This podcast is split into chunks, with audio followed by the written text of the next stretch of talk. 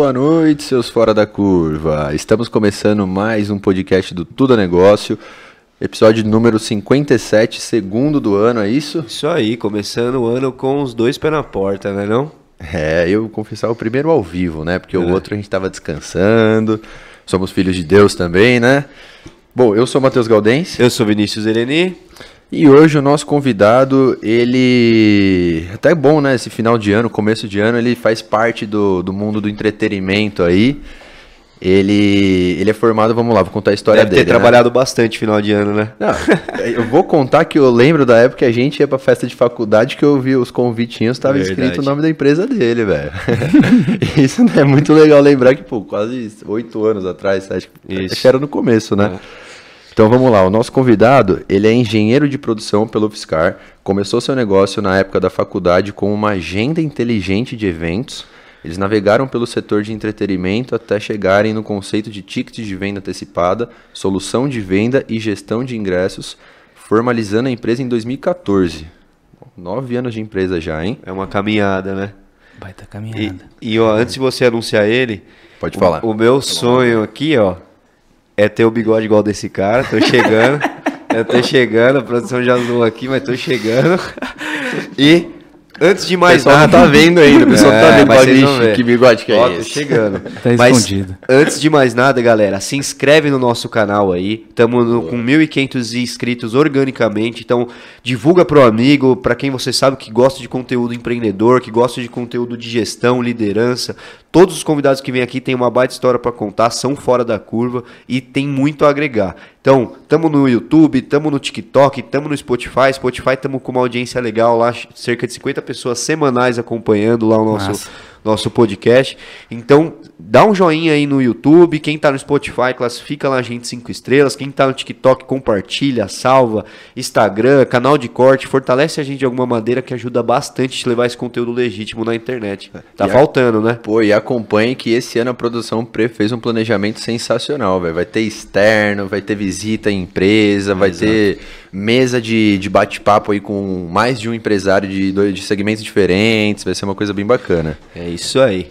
Então, Bora lá. Vamos, voltando aqui, ó. Então vamos lá. Hoje, o Bima se estende por todos os estados do Brasil através de uma plataforma de marketplace com mais de 200 eventos mensais, galera. Isso mesmo. Eles têm uma equipe de 10 pessoas atuando em alta performance. Cara, eu quero saber um pouco sobre isso. Então, com vocês, Lucas Miranda do Bima. Seja muito bem-vindo, parceiro. Boa, show demais. Pô, um prazer enorme estar aqui. Trajetória grande. Agora a gente vai participar e acho muito legal, como eu tinha comentado até antes, trazer esse hub aqui né, da região, Campinas, Vinhedo, Valinhos, Itatiba. Tem muita gente muito boa aqui por, por perto uhum. que a gente pode aproveitar, indicar e fazer um bate-papo de alto nível. Prazer enorme, pô, fico lisonjeado com o convite. Clica boa. aí no sininho também para ser boa. notificado. Boa, sabe das coisas, é. E vamos que vamos, cara. Pô, Irado. prazer enorme. Vamos para cima Irado. aí. Muito o Digão, nosso parceiro aí que te indicou, Digo, da, que hoje tá na Link. Cara, né? ele é demais, é. é. O cara é uma tava, referência. Tava na BH1 na época, acho que vocês é, devem ter se conhecido, né? F1, BH1. Isso mesmo. Né? Até o cartão, acho que o cartão que o Digo Era isso no podcast mesmo. aqui. Ele comentou. Foi, é. de, foi você que desenvolveu, né? É, o cartão cristal, aquele transparente que ele usou para divulgar as AX, né? Era, era uma parceria com a gente. É, da hora, da hora. Tinha. Graças a Deus não tem mais isso, porque hoje o ingresso é digital, as pessoas já começam a utilizar a carteira de ingresso de outra maneira. Vocês comentaram aí da época é. de faculdade, ter ingresso físico. Puta dor de cabeça Verdade. que era isso. Você tá maluco? Imagina, correio, você despachar para tudo quanto é estado, você colocar 10, 15 pontos de venda diferentes. porque eu lembro que era bem diferenciado, Ex né? É, sim, sim, material já era diferente, importado, coisas, né? Um monte de atenção que você tinha que hoje, né, a pandemia até acelerou um pouco mais esse processo, é. mas digitalizou pra caramba. A gente tá até aqui batendo um papo digital, boa. muita gente acompanhando. Então acho que tudo isso é uma trajetória boa, né? Uhum. Ainda bem que não existe mais isso, hoje existe bem pouco, né? Sim, sim. E hoje, só para pincelar rapidamente, hoje o Bima é, é convites, né? Ou marketplace, né? Na verdade, divulga os eventos, mas também a gestão dos convites e ingressos dos eventos. Exato. O Bima é uma plataforma de gestão e venda de ingressos. Então, o produtor, o organizador do evento, ele libera né, na plataforma os ingressos para serem comercializados. Ele pode disponibilizar isso para promoters, para canais de venda Tudo através de uma solução de software, que aí, se é um promotor, ele acessa o próprio aplicativo, ou acessa no navegador e faz disparo dos ingressos de forma virtual. A pessoa que está querendo ir na festa, confere lá no, nossa, no nosso calendário e já compra o ingresso, já se garante. Então é, é uma forma né, de, de interagir com o público, mas 100% digital e trazer essa experiência. Né? Eu costumo falar que venda de ingresso é como se fosse o pedágio sem parar. Imagina quando você ia lá, putz, pegar um, um jogo do Guarani, por exemplo você pegar a fila, ir lá pagar, um monte de gente, só o calor. É isso é o, é o pedágio, cara. Você vai pra praia no fim do ano, vai pegar um pedágio gigante, às vezes, pô, se tivesse uma fila que você pudesse cortar e passasse direto, você tá sendo cobrado. Uhum. Mas não tá passando por esse perrengue essa é a solução ideal de venda de ingressos. Então, o que a gente faz é esse pedágio sem parar. A gente tenta conectar as pessoas o mais rápido possível à ponte final, que é você estar tá dentro da festa, Boa. tomando o seu negócio, vendo um show legal, sentindo a batida da música, que no fundo é isso, né? O entretenimento. Ele é um ótimo vendedor. Show de bola. É, Falou bonito. Foi caminhando longe. Você falou, caminhando. eu lembrei da gente indo buscar convite lá em Campinas. Exato. Né? Puta, lembra? Sim. Um lugar assim, é essa do ponto de venda, era uma correria que hoje em dia eu não acredito é. não ter mais, né? Praticamente. É. Pior que eu, eu, eu reduziu vezes... bastante, é, vamos dizer assim, né? Sim. Então a Exato. gente vai falar disso antes. Vamos agradecer aqui aos nossos Boa. patrocinadores e parceiros que fazem esse podcast aqui acontecer de, de certa maneira, né? Ajudam a gente Boa. a trazer aí mais estrutura, mais convidados de peso. E estão com a gente aí, já vai fazer praticamente um ano essa galera aí, né? É isso aí, é um aninho, um ano e pouco de podcast, né? Isso Os aí. patrocinadores que entraram já estão há um tempinho. E, cara, muito obrigado, né? Que seja mais um ano maravilhoso e de muito sucesso para nós. Isso aí. WBGT, assessoria de performance marketing digital. Tá precisando dar um boom nas vendas? Chama eles lá, link na descrição. LP Capital, uma empresa de investimentos em criptomoedas. Né? Eles não garantem retornos, deixando bem claro, com, com quantias de valores a partir de mil reais você já consegue investir. É, tá legal, dá uma checada no site deles lá que eles dão os últimos os rendimentos dos últimos 12 meses. Divulgaram né? o rendimento essa semana do último do ano passado, Boa. em 2022. O pessoal 40%, né? hein? Vi lá, 40% a carteira arrojada. Caramba. É. Esse sim. ano dei igual também, a gente tem que falar agora. e Vila Nobre, boutique de carnes, o melhor açougue da cidade e região, galera. Vai lá que esses daí são bravos e só de falar já dá água na boca. E já. provaram ainda, fizeram churrasco aqui, provaram que são bons mesmo, né? Cara, eu vi isso, sensacional. E é muito bom, porque como eu falei, meus pais são daqui. Uhum. Cara, carne é ah, é fenômeno boa. mesmo. Tudo, tudo. Kit de, de, churrasco, tem tudo lá.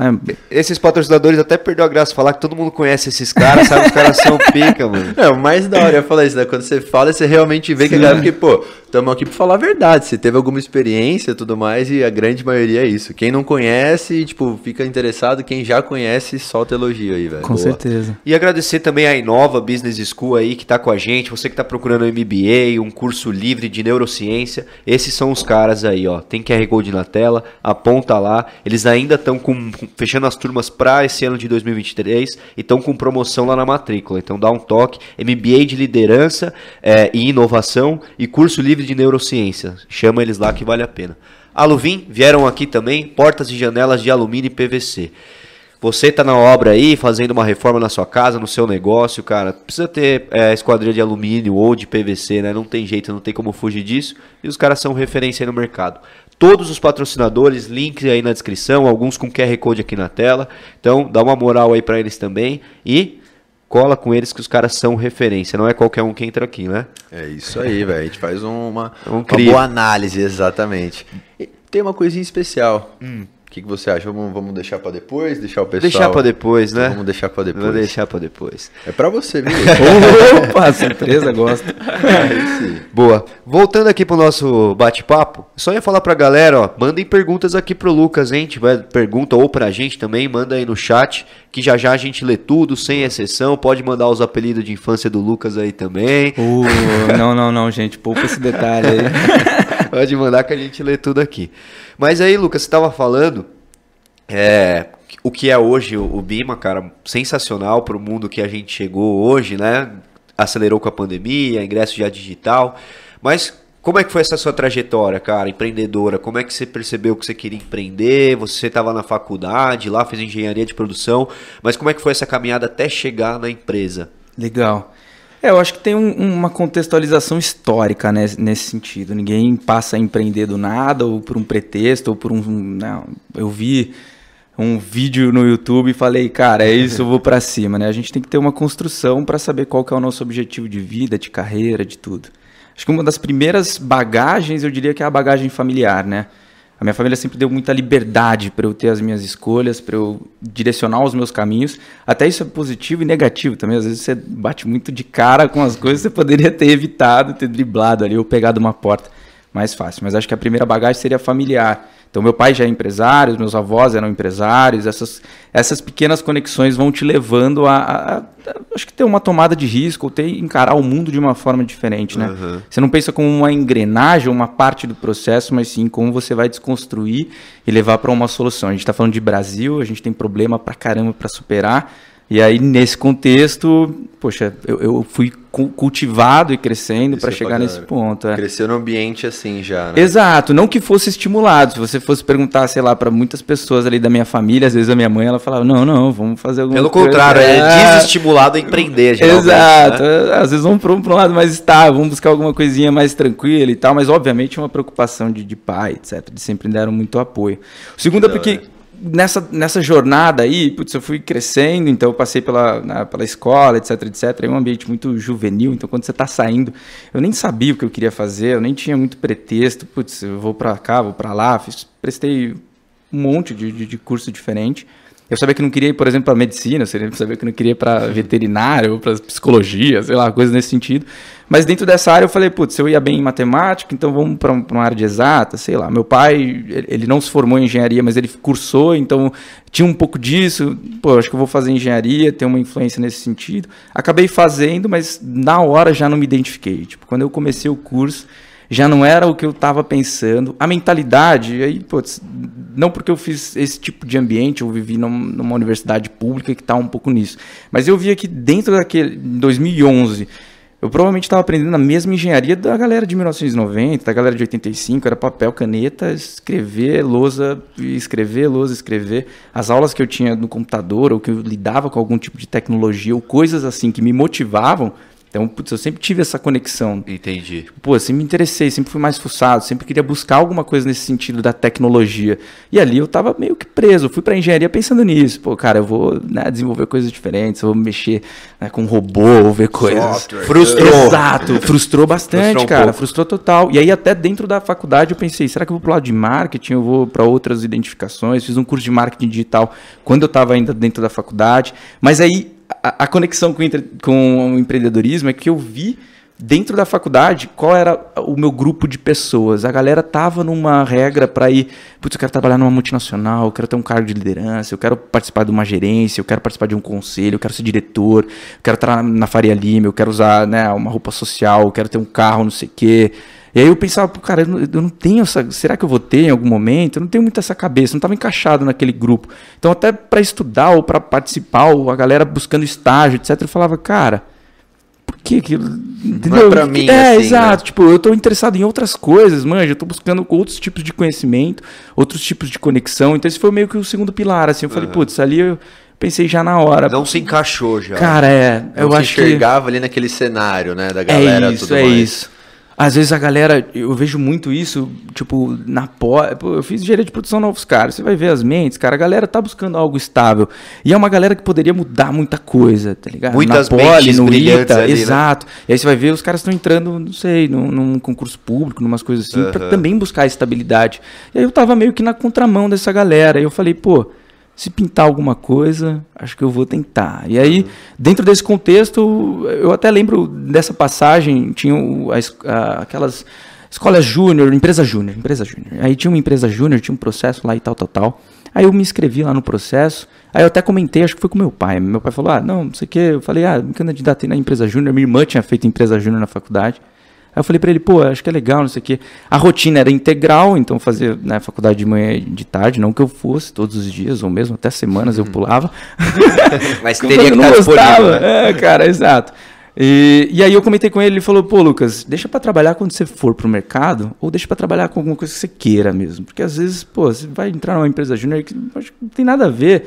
Deixa mais para frente. Eu era novo ainda, sei lá, devia ter uns 20, 21 anos, e eu tinha essa liberdade. Acho que isso é importante falar, uhum. eu tinha esse privilégio. Sim. E aí eu falei, pô, cara, acho que eu vou deixar um pouco.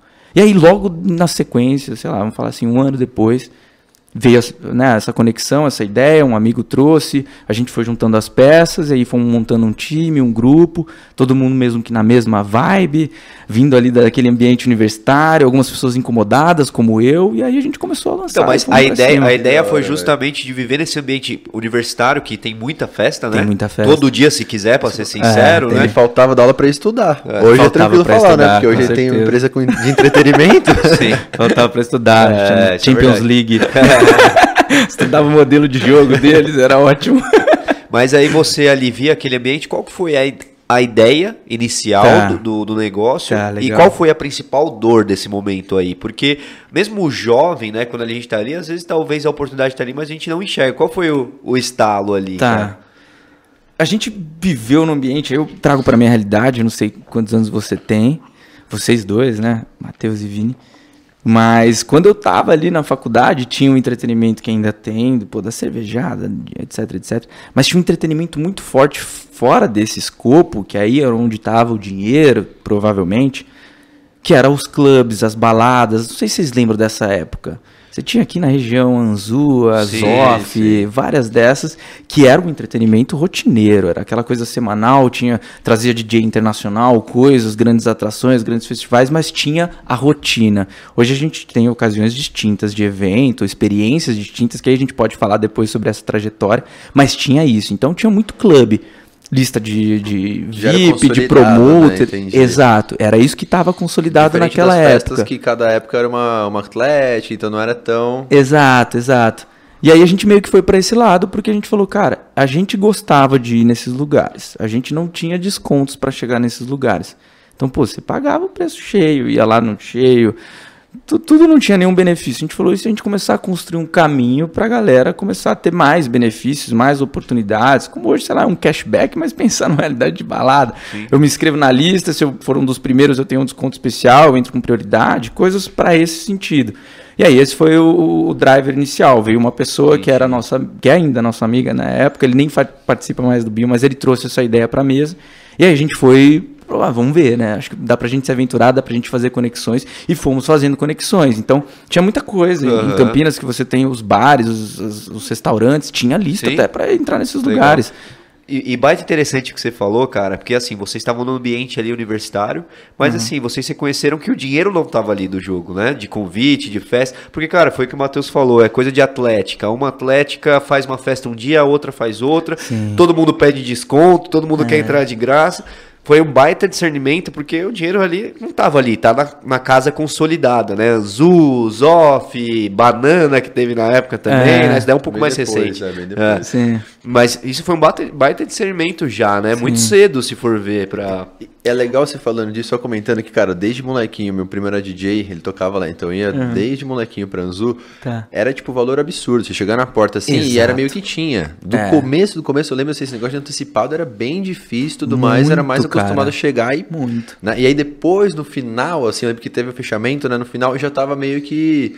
Arroz de festa assim, era bem mais fácil, já tinha todos os esquemas, é, listinha, tudo mais. Exato. Você já conhecia Vocês alguém? participaram desse caminho, então. Participamos desse caminho, exatamente. Mas no começo a solução era bem diferente do que é hoje. Já. Total. Como é que era esse começo, assim, da, do Bima? O começo do Bima era um cadastro muito simples, que a pessoa conseguia ter acesso às coisas que aconteciam. A gente captava manualmente as informações, então corria atrás da agenda, ia lá no, no Facebook, no Google, ligava para os lugares, perguntava Legal. o que, que, vai acontecer amanhã, depois de amanhã, na próxima semana e tal. Então tinha meio que os lugares que a gente tinha com mais incidência de pessoas e a gente começava a fazer essa conexão. E a gente oferecia para eles uma forma deles organizarem, porque não sei se vocês lembram, a galera chegava na porta de balada ou de lugares assim. Cara, era uma pessoa, três, quatro, com uma lista riscando o nome. Eu tô no, no, na lista do João, do Gustavo, do não sei o quê. As pessoas tá girando lista. Pois no grupo, pois no Facebook. É, exato. E puto, o cara não colocou lá na lista, não inseriu dentro, já tava perdido, você batia o pé, não sei o quê. Era até meia-noite, você chegou meia-noite e um, sei lá, era toda essa loucura. Então não tinha um software, alguma plataforma que pudesse agilizar esse processo, Entendi. integrar isso de uma forma mais organizada. E não era algo complexo, poxa, você ter uma, uma ordenação, uma pesquisa por nome, uma informação adicional, captar um documento, às vezes uma data de aniversário que seja interessante do cara fazer uma ação promocional, organizar de forma simples um banco de dados, um banco de resultados para criar um túnel, né? O cara tinha um problema, ele pegou o túnel, saiu do outro lado, estava resolvido, uhum. né? A problemática que até que você comentou, por isso que veio tanta mudança da, da, da empresa, é que como o cara vai. Você começou a oferecer isso de graça, como você vai cobrar pro cara depois? Uhum. Tipo, pô, você Como já vamos tá- ganhar dinheiro é, com exato, isso, né? cara. E aí o problema é que se tentava ganhar na influência. Ah, não, se colocar, se tiverem 300 pessoas pelo, na época era Be My Guest, pelo Be My Guest, ah, eu te dou duas garrafas aqui, um combo, não sei o quê. Cara, mas, não, pô, eu vou viver disso, não Então, vai mas, dar. mas nesse primeiro momento, então, vocês chegavam para casa de evento, casa de show, e Aham. ofereciam uma solução para organizar a lista Exato. deles, inicialmente. Exato, Ainda não era um, um intermédio de vender convite. exatamente. Entendi. Pelo que eu entendi, vocês começaram querendo ser uma solução, mas não sabia exatamente do que, né? Isso, Então foi exato. meio que trocar o pneu com o carro andando até É. que chegou. Mas começou então mais ou menos como um blog, vamos dizer assim. Vocês faziam agenda, todas as É. informações pra galera entrar. Cara, é legal você tá falando, tô lembrando de tudo isso. Tipo, pra Uhum. entrar, ver lá as datas dos eventos É regionais. isso. Você lembra do MOG, sei lá. Exato, coisas- cara, a gente consumia era muito isso. nisso, mas É. pelo Facebook. Sim. Eu não lembro se era vocês que estavam lá agora assimilando, mas tipo assim, era mais ou menos isso. Aí começou, começou a ganhar popularidade e tudo mais, e aí continuou que tá interessante. Qual, qual que foi Boa. o ponto que vocês viram que, meu, agora começou a virar, virou um negócio? Porque no começo, só um comentário à parte, eu imagino que só ganhar combinho já tava maravilhoso. É. Aí nos primeiros meses, falou, meu, agora a gente precisa Sim. Começar Então, mas né, só, só um adendo nisso, mas para eles, então, era interessante, tipo, eu, pensando eu, como dono de uma casa, você chegou lá me oferecendo uma organização das pessoas, e e uma divulgação também, Com né? certeza, Era com certeza. Ah, então, então essa era a vantagem pro dono da, da casa, uma divulgação e uma organização ali de quem exato, iria. Exato. Pensa que, né, sei lá, no, no- no Guia Veja São Paulo, que as pessoas vão lá e restaurante, bares, entretenimento, eles têm uma avaliação. Lá tinha um script, tinha um resumo, tinha uma característica do espaço. Então, pô, imagina você vem de outra cidade, você quer saber, a pessoa fala, ah, entra aí no Be My Guest, dá uma olhada no que tá rolando, quais são os... E aí você tem um perfil, pô, eu gosto de rock and roll, eu não vou num bar de jazz, eu gosto de jazz, eu não vou no bar de forró. Tem Entendi. coisas nesse sentido. Então tinha um pré- uma pré-programação, tinha acessos, tinha pessoas interessadas, então a gente sabia que era um business a ser escalado, a gente só não sabia como escalar do ponto de vista financeiro, né? E aí, por- quando você oferece um software, uma plataforma, a conexão entre pessoas e a solução de forma gratuita, e depois você pensa como eu vou monetizar isso, começa a virar um desafio. E naquela época se falava muito de, ah, putz, banco de dados, conhecimento, você ter né, a portabilização de onde as pessoas gastam, o que, que elas consomem, etc, etc. Mas, pô, numa realidade de, de um público limitado, como que você constrói algo valioso nesse sentido? Você precisava se monetizar de uma forma mais ágil. E nisso a transição do mercado também começou a mudar. Os, os clubes começaram a migrar para um outro tipo de entretenimento, eles começaram a ter aquelas festas pontuais dentro das casas, já era um período de escassez. As pessoas não só consumiam balada ou bares, elas consumiam outras experiências. Então, pô, eu ia viajar, você, você começou a explorar o mundo de uma forma distinta. A conexão com marcas. Então, pô, você vai num Lollapalooza, você vai ter uma experiência de marca Perfeito. completa, do início ao fim. Não vai ser só o entretenimento, ou som alto, ou luz piscando, ou coisas nesse sentido. As marcas de, de bebida começaram a entrar de uma forma diferente. Não era mais a, a parte do consumo, era uma parte de, de conexão com a marca, de experiência. Putz, seu clube vai para um ambiente mais escuro, mas não sei o quê. Não tem a ver com a minha característica, que é sol, que é praia, que é mar. E aí é, é, a galera do entretenimento começou a perceber isso. Então, como eu vou trazer o dinheiro que está dentro dessas marcas para conectar o meu público que também quer experiências diferentes, começaram a fazer festas, coisas diferentes, shows, festivais, estimular esse tipo de mercado de uma forma distinta. Que lá fora já estava rolando mais e aí no Brasil começou a chegar de uma forma diferente, Sim. né? E aí nisso a gente também começou a ver uma transição. Poxa, para você fazer um festival que tenha uma galera que vá para a praia, um Guarujá da vida, e, e- e o público talvez não esteja no Guarujá, você precisa vender esse convite de forma antecipada, você precisa conquistar essa pessoa antes, você precisa ter um- um- uma publicidade, um marketing, uma construção de momento até chegar nesse ponto. Perfeito. E aí começaram a vender ingresso de forma antecipada e a gente percebeu esse cenário e aí trocamos 100%. Então, Entendi. a partir daí veio essa Então essa primeira realidade. mudança, vamos dizer assim, a primeira pivotagem ali no negócio foi Exato. essa. Vocês estavam servindo como um intermédio de divulgação, Isso. passaram a ser um intermédio de venda de, de, de convite antecipado. Exato. Esse foi a primeira virada, assim, pensando na monetização, né? Pelo que você falou. Pensando na monetização e como uma forma de acompanhar o mercado, né? Poxa, o entretenimento está sempre em mudança. Tipo, hoje, pô, você gosta de ir para E aí, quando eu falo entretenimento, não só entretenimento ao vivo, mas o seu entretenimento, o seu lazer. Hoje você gosta de ir para, sei lá, há cinco anos você gostava de ir para Cancún, hoje você quer ir para Courchevel, na França, e andar de esqui. Mas o que, que, isso tem a ver? Por que, que sua opinião mudou? Às vezes você está numa tendência também. Uhum. Então, isso, né, as, as, escalas vão mudando e aí a gente também foi acompanhando. O entretenimento você tem que estar tá sempre vendo qual é o próximo passo, até para você não dar o passo errado junto com, às vezes, o seu cliente ou o seu fornecedor. Uhum. Às vezes o seu fornecedor ou o seu cliente está correndo numa direção e você fala, putz, cara, aí vai bater no muro. E Entendi. Aí você, você tira o pé ou você tenta avisar antes, você tenta construir um outro caminho, você tenta criar um desvio, mas às vezes a pessoa tá tão convicta, tão orgulhosa, Perfeito. e aí vai lá, e aí você precisa saber quando parar também, uhum. porque o risco do entretenimento também tá aí, né? O, o, tem os altos e baixos nesse sentido. É, o entretenimento junto com tecnologia, né? É. Exato. Caracteriza assim, porque vocês é totalmente tecnologia. Né? Exato, né? exato. Mas aí esse, esse ponto foi interessante que você trouxe, de encontrar uma maneira de rentabilizar, rentabilizar o negócio, né?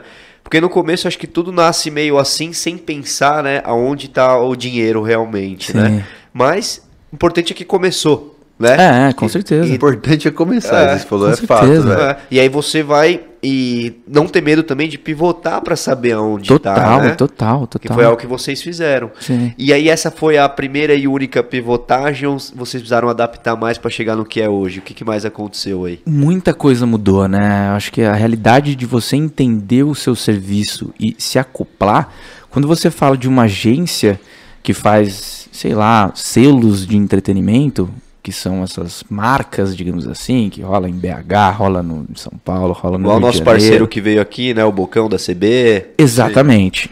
Ele tem um modelo de cronograma, de projeto, de estrutura, de dinâmica de venda, de a equipe, staff, de ferramentas. Uhum. Quanto, tanto quanto que um carnaval de Salvador é totalmente diferente. Então você tem que entender quais são essas, essas pequenas casas, saber para onde você quer crescer e ter essa diretriz, porque não dá para não dá para abraçar o mundo, né? No fundo, quando você está escalando a sua empresa, você precisa ter construções de nicho. Então a gente foi para identificar quais eram as suas necessidades e aí buscar colocar uma caixinha por vez. Tem uma coisa que a gente às vezes quem olha de, de fora ou quem até mesmo os nossos colaboradores, principalmente a equipe de, de comercial penso como sonhador, né? Não, vamos dar aquele passo, vamos pegar aquele ali, vamos ir para cá, vamos puxar, vamos, vamos chegar, né? Vamos sentar na mesa e conversar. E a gente sabe que, pô, eu não posso dar um passo maior que a perna, tanto do ponto de vista financeiro quanto do ponto de vista de ferramenta.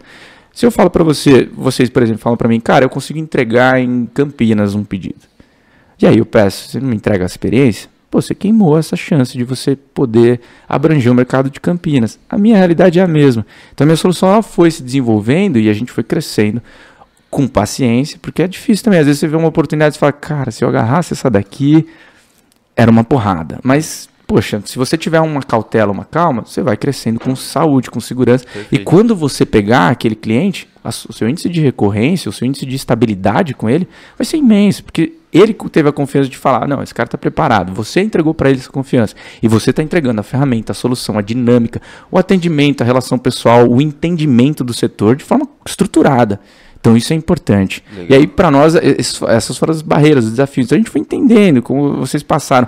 Por trazer uma solução de, de venda física, ingresso impresso. A gente tinha aquelas maquininhas PDV é, que, pô, eu você... lembro, eu lembro. Imprimia na hora, né? Horrível, isso é horrível. Ainda tem muita gente que usa isso hoje. Uhum. Eu tenho clientes que solicitam isso hoje. E eu entendo essa dinâmica, eu entendo essa, essa perspectiva. Mas eu falo, horrível pra você. Do meu ponto de vista, pelo menos, era uma solução, cara, totalmente inovadora. Era inovador pra caramba. Você, Por causa pô... de falsificação, pelo menos eu lembro na Sim, época, entendeu? Mas, cara, uma bobina térmica que imprime o ingresso e colocou na carteira, vai apagar é. o QR Code. É. Você ia lá na porta, o cara debatendo. Era loucura, isso daí era loucura. Então, tipo, tudo isso vai, Sim, construindo mas, uma realidade melhor. Mas a solução inicialmente, então, não foi digitalizar o convite, né? Não. Chegou nesse ponto, mas Exato. Não, não era uma solução que vocês pretendiam. Foi algo que mais aconteceu, né? Exato. A gente tinha muito uma concepção de que o mercado em São Paulo, quando eu digo São Paulo, a cidade de São Paulo, capital, ele já era digitalizado por si só. Pô, o cara não vai da Lapa até o Brooklyn comprar um convite. Isso acontecia é muito diferente. no interior, né? Interior rolava. Exato. E aí você tem um amigo que mora perto, que vai, te, pô, não sei o quê. Você, você cria a sua rede de influência e as suas conexões. E você ia também nos lugares, porque já era mais fácil pegar o carro e beleza. E aí nisso a gente sabia que se a gente começasse a se espalhar, isso era, já era visão estratégica. Se a gente começasse a se espalhar para regiões que tinham um índice de captura online pequeno, isso ia crescendo sem o esforço de você né, por exemplo, eu tenho um cliente que vende 20% online. No ano seguinte ele vende 25%, no ano seguinte ele vende 40%, no ano seguinte ele vende 60%. Tipo, investir em marketing, isso aquilo natural, Eu estou crescendo né? naturalmente, Entendi. sem ter um grande investimento. Então esse esforço a gente pensava. Tipo, eu não vou tentar bater no mercado de São Paulo, vai ser um grande investimento, um grande esforço, vai ter um resultado. Mas esse resultado, talvez para ele crescer organicamente, é muito mais difícil. Então a gente foi se fixando nos arredores de forma distinta. Hoje gente é muito forte em Campinas, por exemplo, que é um mercado que vocês acompanham. Pô, talvez aí 9 em cada 10 eventos que vocês queiram consumir da região sejam Bima. Isso é uma conquista que a gente fez a partir dessa visão. Então isso mudou. E, e aí essas, essas realidades de solução pô, eram barreiras imensas. Imagina você investir em hardware para você ter maquininha de ponto de venda em 15 Aham. lugares diferentes. Pô, Então, é mas- muita loucura. Mas Isso como é que falar. foi essa mudança, assim, cara? É, quando vocês chegaram, houve muita resistência do mercado? Já tinha algum pioneiro que abriu um pouco a, o mato ali, baixou o mato ali pra vocês? Legal. Porque, cara, é um ponto interessante, porque sempre que é uma novidade tem resistência, né? Tipo, as casas de show, os produtores de evento. Não, agora aqui ainda é convite impresso, sai daqui, não vou Tem- tem anunciar no seu, no seu blog, não, entre aspas, né? Como é que foi esse momento? Teve isso? Tem isso hoje. Tem isso sempre, cara. Exato. Poxa, é, é difícil, mas é uma mentalidade, né? Às vezes pe- pega uma pessoa que está com velhos hábitos, ela vai ter essa dificuldade de mudança, né? Essa inércia. Alguém vai ter que esbarrar nela para ela começar a andar e perceber que aquilo estava atrasado. Mas muito, muito, muito. É, o mercado universitário foi. A galera tem essa, essa característica de, de identificar no BIMA o mercado universitário. Hoje em dia a gente tem de pilar de, de faturamento é, é mais de 80% fora do universitário. Então, Ah, é? não, é, né? mudou muito, né? A nossa realidade até como, como crescimento, construção de empresa, foi para caminhos diferentes. Mas o, o mercado universitário era um que tinha uma menor barreira. Porque eu estava dentro. As- o o- Fábio, que é meu sócio, estava mais. dentro. O Biagio estava dentro. O Luiz estava dentro. O Tchê, nosso amigo que, que fazia parte da estrutura da empresa, estava dentro. Então a gente conseguia despertar um pouco o interesse. De forma muito limitada e pequena. Mas um, um que fazia era aquela coisa de: caramba, eles estão vendendo online? Diferente, não era diferente isso? Uhum. Pô, na época de faculdade, você via. você- muito difícil de vocês terem comprado alguma coisa online. Porque era muito difícil. Você usava, época sei lá, o Mercado Livre, alguma coisa assim, naquela época. Muito difícil. Ia no shopping, era entretenimento até.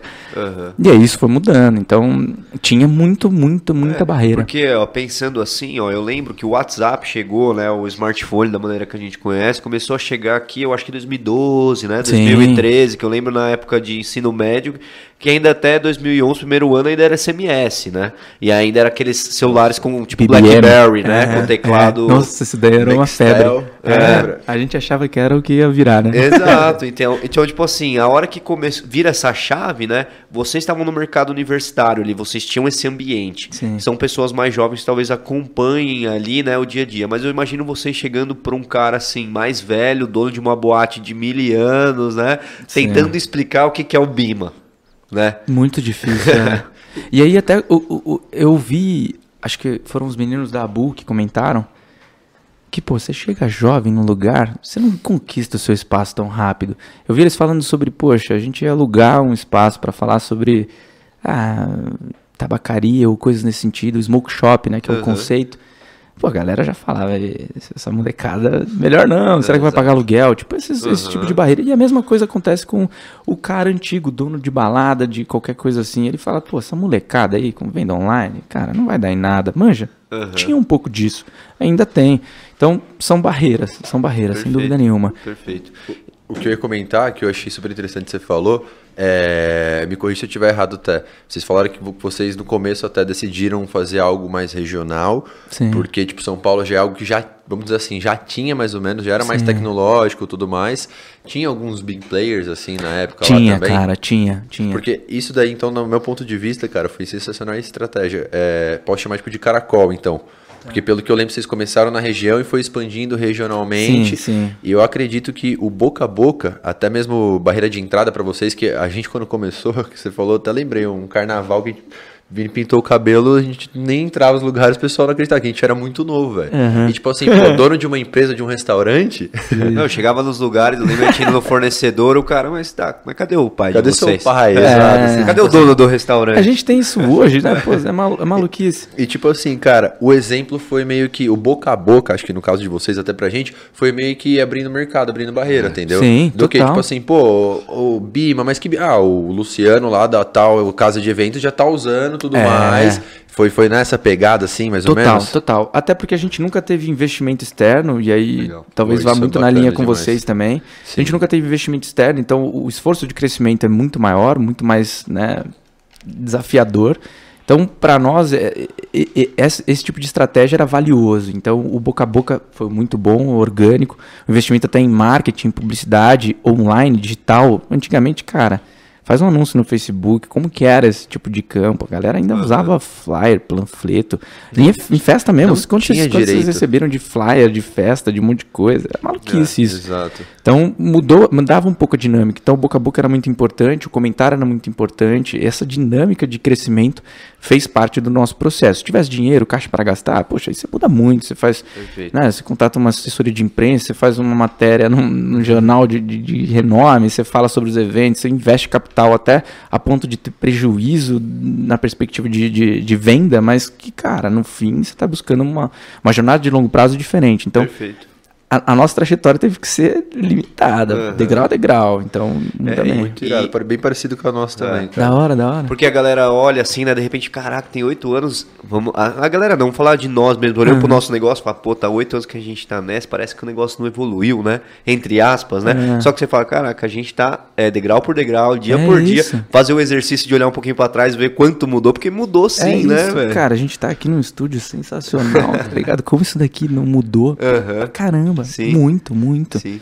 E quando, qual foi o momento, assim, nesse momento aí, se já foi, ou qual foi o momento que o Bima virou o que realmente é hoje? Que hoje está muito mais direcionado para um marketplace, né? Sim.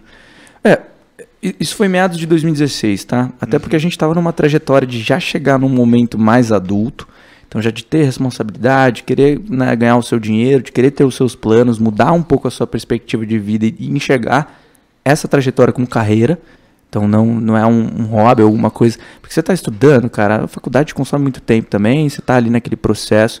Então aí a gente pensou, pô, agora é a, a gente precisa passar para o próximo passo.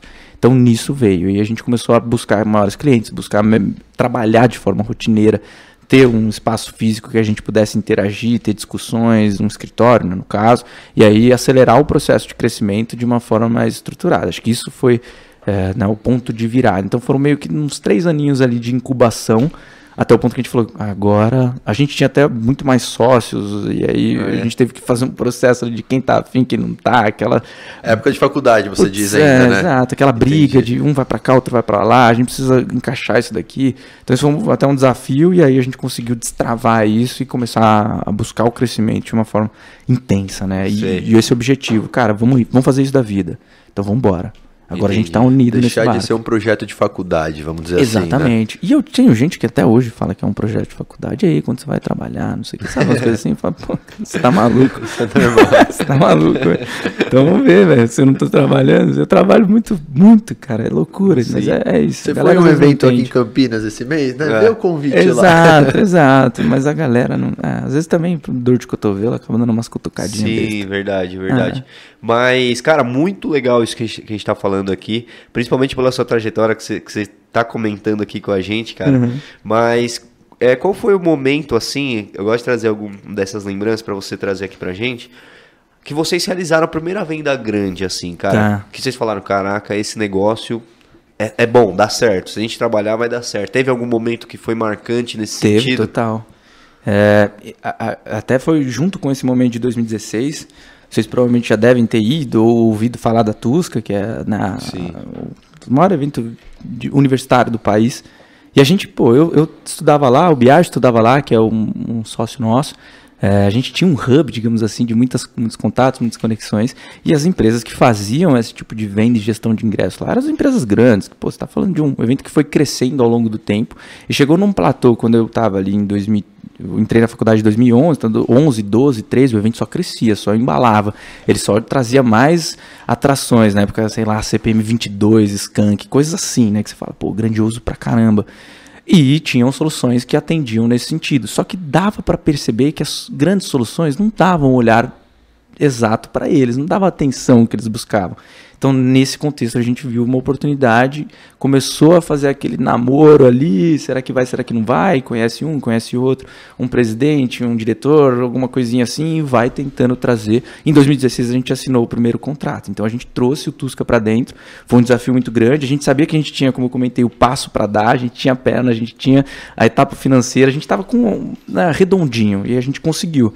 E a gente entregou o primeiro. Então, isso foi. Aí a gente percebeu, cara a gente consegue entregar um festival, a gente consegue fazer uma solução para atender né, um, um, evento grande, grande proporções, que, que traga o público de todo, toda a região, todo o estado, de outros estados, etc, etc, com uma solução robusta, com uma solução inovadora. A gente uhum.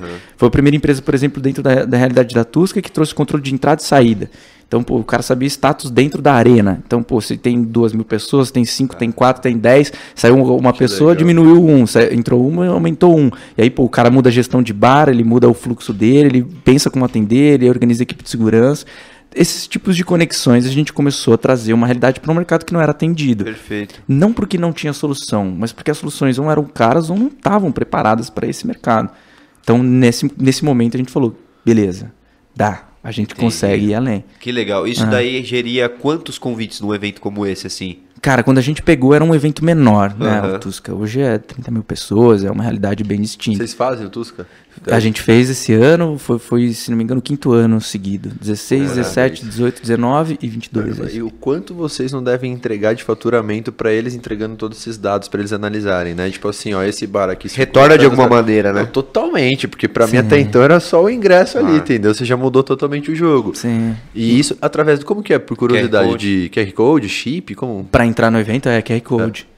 Não, não, não para controlar. circular, né? Para circular, lá pra circular é. é. Leitura, validação de QR Code, é. Seja no celular, seja numa pulseira, e né? E aí é banco de dados, gera todo o relatório que você consegue... É, em tempo real, o cara acessa a rede local lá e consegue ver os dados de portaria, quais lotes foram vendados, que tipo de pacote entrou, se é um avulso, se não é. Que então tudo isso é bem legal. Então se for analisar mesmo, olhando de cima nessa conversa, o business hoje do, do Bima, ele tem várias frentes, né? Tem várias frentes, Porque vocês fornecem dados de quem é o público do cara quando ele compra através da plataforma, é, como ele se comporta dentro do evento. Sim, os né? dias que melhor vende, os horários que melhor vende, a dinâmica de, de venda. Marketplace de vende. Uma gestão à distância. Imagina se você pudesse vender, sei lá, Temac sem ter que ter alguém produzindo. Você simplesmente listou aquele lote 2 e viu ele pulverizar. E uhum. aí ele automaticamente já se conecta no lote 3 e automaticamente já se conecta no lote 4. Se estiver dormindo e acabar aquele ingresso, o próximo já está engatilhado. Então tem uma dinâmica de, de mercado que, pô,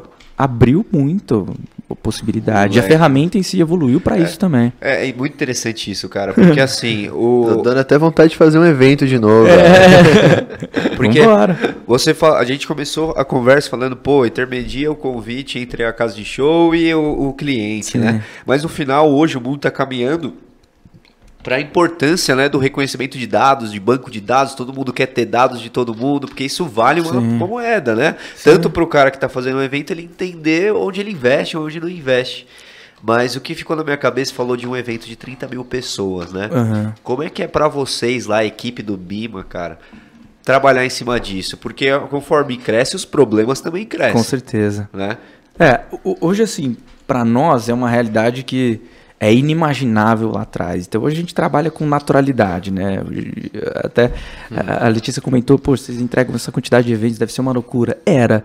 Hoje em dia você tem uma dinâmica de, de, trabalho, de equipe, de staff, de ferramenta que você trabalha menos. Então hoje, pô, o produtor tem quase todas as funcionalidades na mão.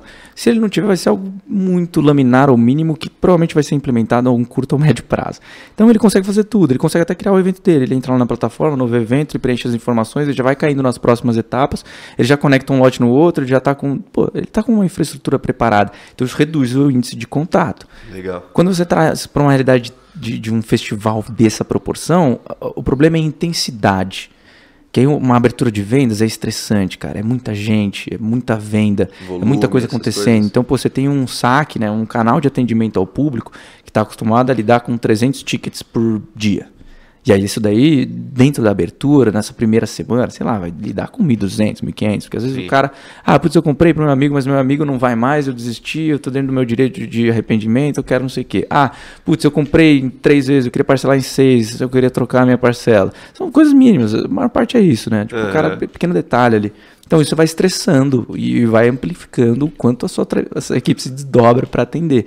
Tanto que hoje a gente tem até uma dinâmica de, de ir um pouco mais para esse lado, né?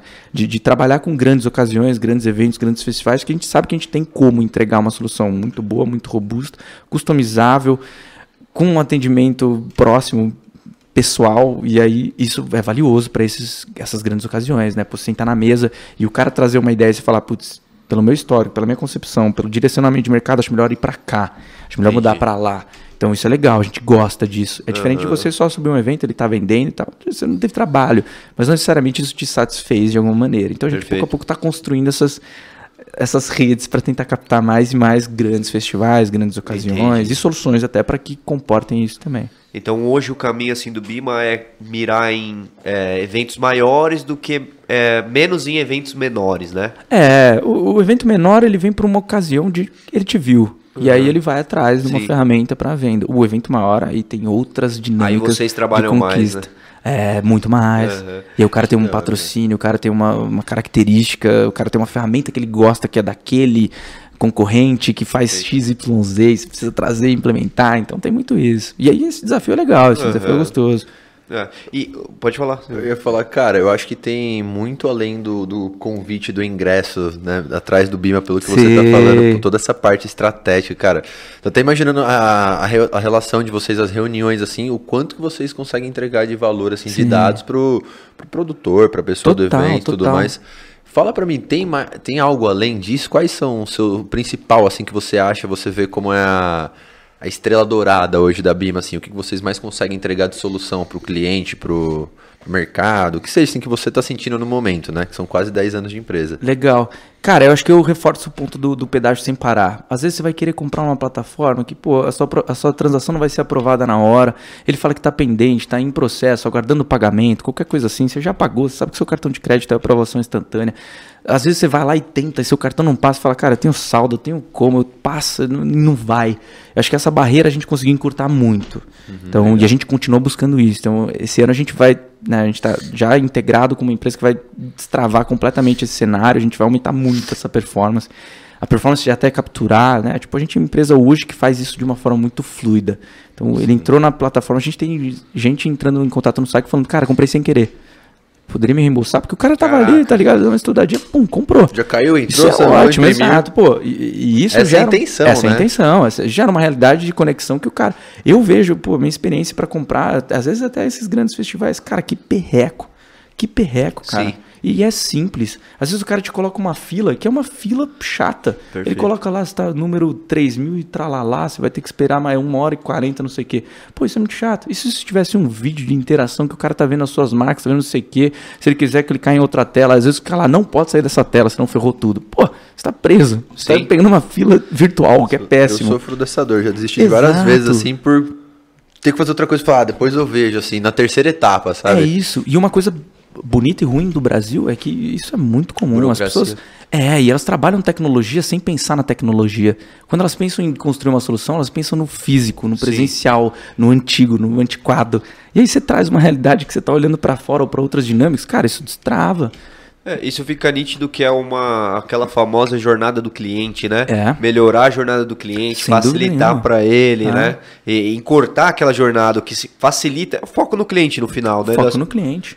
A gente tem, por exemplo, dentro da ferramenta, um, você consegue personalizar o seu checkout. Então, se você quiser capturar, por exemplo, a data de nascimento de alguém, você preenche lá essa informação adicional, você capta a data de nascimento. E aí, às vezes, a gente vê uma galera criando um monte de campo diferente para, sei lá, estudar o público. Só que, cara, quanto mais etapas você dá de oportunidade pro cara ir embora, ele vai embora.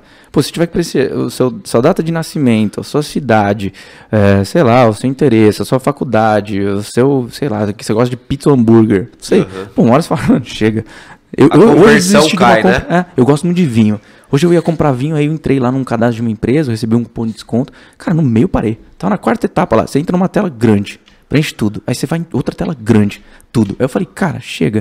Foi, fechei. Vale a pena um desconto, é, né? É, é isso, é isso. Eu falei, cara, porra, eu vou aqui no mercado, aqui do lado, estudo ali o meu negócio, já pego alguma coisa e vou. Então, Legal. Então isso Pô, você tem que diminuir esse tipo de barreira. E eu não consigo enxergar tantas pessoas indo para esse sentido.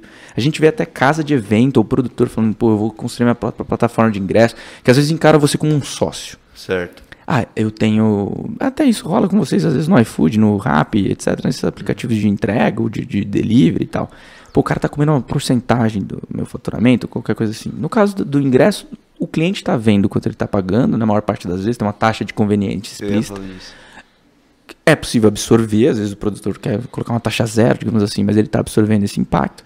Mas, cara, se você pensar, o canal que abre para você fazer isso, a quantidade de pessoas que abre é muito positivo. E aí o cara às vezes pensa, ah, mas se eu fizer isso, eu vou ganhar mais esse dinheiro adicional. Ah, 10%, eu vou ganhar mais 10%, eu ganho meu ingresso mais 10%. Cara, vai fazer isso funcional para tudo. Vai fazer isso para, às vezes, um evento que você entrega que no primeiro dia vende 4 mil convites. Você tem infraestrutura, você tem know-how para isso? Caiu o site, já era. Já é. Não, isso daí é instantâneo. Instantâneo. A gente vê muito isso. Novo entrante. O novo entrante entrando, caixa, maquinado. Puta, equipe comercial. Lá embaixo, não, exato, agressivo, agressivo, berrando. Ele pega o cara, primeira entrega, pum, tropeçou. Aí pronto, ele começa a entender qual é a dinâmica de mercado. A gente está falando de transação digital, cara, o Brasil é um dos países líderes de fraude. Uhum. Você vê, pô, fórum de, de, bandido comentando que, cara, essa aqui é uma trilha de cartão, compra aí, é, te vendo é legal por... que você comenta isso, É maluquice. Então, pô, o cara vai ter um, uma ferramenta que não tem um antifraude decente, não tem uma equipe por trás, fazendo uma análise até manual da transação, acompanhando todos os processos, vendo o que está acontecendo, para reduzir esse impacto, absorver até, para o produtor não sentir isso.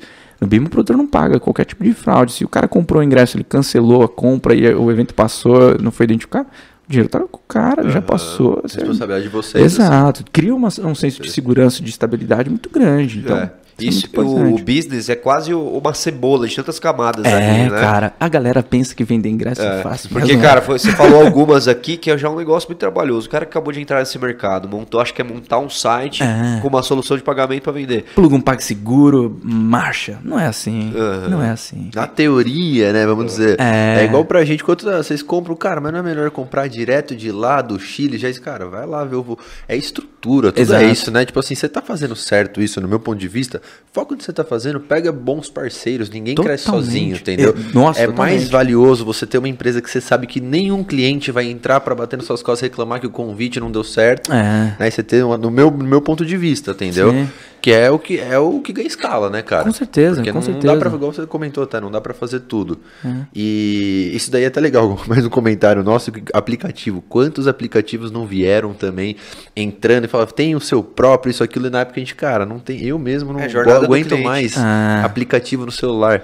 E, é, tipo, porque o iPhone, pra gente chegava, tá né, a galera chegava, pô, monta o aplicativo do seu restaurante. A Vai gente ser a melhor coisa do mundo. É, a gente bateu muito contra nesse momento, porque, cara, as pessoas não querem ter 30 aplicativos, não. né? Não. E o, o, iFood, o cara tá no BBB, pô, tá na é. Globo, a gente vai competir pro cara Sim. baixar o nosso em vez do iFood. Exato. São e momentos, né? Talvez daqui a pouco. Pô, mas não, a taxa e a sua captura, e o seu esforço, a sua dinâmica. Pô, Exato, tá tipo assim, estrutura, cara. É o que você falou, momentos, assim, pô, um exemplo, o McDonald's. Uhum. É o único que eu vejo que funciona, tá De, é. de cupom, Grandes redes, né? Exatamente. Habibs, tem uma estrutura e quantas que pessoas têm iFood quantas têm McDonald's? Exato. Tá, Exatamente. Uma realidade diferente. Uhum. Hoje a galera tá buscando super app, né? Você, quer, você não quer ter um Netflix, Star Plus, Disney, ou Amazon Prime, o Twitch, o YouTube. Você quer mano, ter um que pá, Sim. Te entregou tudo. Você quer assistir aquele filme, você quer abrir um e pronto. O filme tá lá. Tá dentro da biblioteca. A experiência que a galera tá buscando é essa. Então, pô, você criar mais uma ferramenta, mais uma interação, mais um download, mais um feedback. O mundo tá indo pro caminho oposto, né? Exato. De, exato. de algo mais simples para o cliente, né? Totalmente, totalmente. Sabe o que eu ia perguntar? É, você falou em 2016, conseguiram fechar aquele grande, aquela grande, o grande evento, vamos chamar assim, Uhum. né? Primeiro grande evento, Pri- sim. Primeiro grande evento. E, cara, comenta pra mim, eu tava pensando aqui, época de pandemia. Porque vocês, Maluquice, vocês são né? voltados à tecnologia, vamos dizer assim. Sim. Vocês não pensaram em abrir outros mercados? Ou vocês já têm outros mercados, é mais parte de entretenimento? Não, e, e a- Ótima é, excelente, só completando o que você falou, porque ainda eu acho que nesse momento era a grande parte ainda era evento presencial que Total. vocês faziam, ou só exclusivo presencial nesse momento. Convide pra live, falei, ferrou. Exato. Pra onde exato. vocês foram? Cara, então, esse é um momento muito difícil. Tinha- vocês perguntaram até uma hora ah, se tinham muitas empresas grandes em São Paulo, essas coisas assim. As empresas sofreram muito com essa, com essa pegada. Porque imagina você ter uma estrutura inflada, você está acostumado com entretenimento ao vivo. E aí, pô, fugindo da, da questão das lives ou das palestras online ou de programações nesse sentido. Cara, dentro da palestra online, desse hub de, de, de cursos, de coisas assim que podem ter essa interação digital, Pô, Hotmart entrou maquinando, limpou tudo. Então você vai querer bater nesse player ou trazer uma solução que vá de encontro com isso? Muito difícil. Tem uma realidade de mercado distinta. E dentro dessa perspectiva de entretenimento, o entretenimento ao vivo é o que se remunera. Hoje o artista, sei lá, se a gente for pro lado do Wesley Safadão, ele não ganha tanto dinheiro de streaming. Ele não ganha tanto de. Óbvio que ganha muito se a gente for colocar uma, uma régua aí. Pô, esses Sim. caras são milionários. Mas se a gente tá pô, olhando, o cara tá pô, fazendo streaming. Ele tem eh, Spotify, que remunera ele por clique, por ouvintes, por, por, né, uma para- um, um parâmetro lá de algoritmo. Ele tem o YouTube, ele tem outros canais, tal, tal, tal. Mas ele ganha dinheiro de verdade, a equipe dele é remunerada, não é pelo selo mais da Universal. É pelo entretenimento ao vivo. Ele vai pra fazer um show, Pelos cara. o show shows, do né? cara Pelos- custa 450 conto.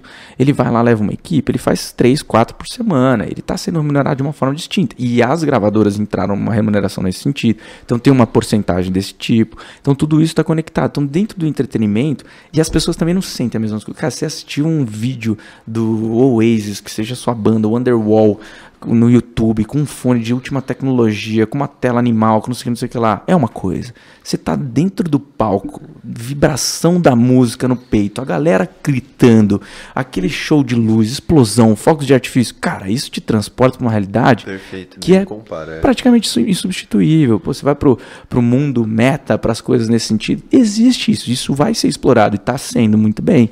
A questão é como o entretenimento se remunera. Então, para nós teve essa transição. A gente falou, cara, precisamos mudar. A gente abriu, por exemplo, uma, uma rede de mercado que a galera não estava olhando muito, e a gente sempre teve essas curiosidades. E até uma pessoa dentro da nossa equipe, à época, tinha essa dinâmica de curso de campeonatos online. Então, campeonato de FIFA, campeonato de, de Call of Duty, essas Sim. paradas. E aí, isso é organizar de uma forma a arrecadar e gerar online. E a gente começou a entrar nesse nicho. Então, ele tinha conexão, gente- ele tinha coisas nesse sentido. A galera não estava olhando tanto. Então, as grandes plataformas estavam vindo pro lado das lives, de cobrar um acesso, uma, uma parada assim. Ou entrar naqueles nos drive, como que era? Drive, drive, drive não sei o quê. Você lembra que a galera entrava às vezes no estádio de carro? Ah, sei, sei, sei. E aí viu Ah, o show. fizeram isso, É, rolou muito isso. É. E aí Eu a ia gente. falar drive-in, mas eu não sei se é outro. Não, é, outra coisa. É, você tá em outro nicho de entretenimento. Tirem as crianças da sala.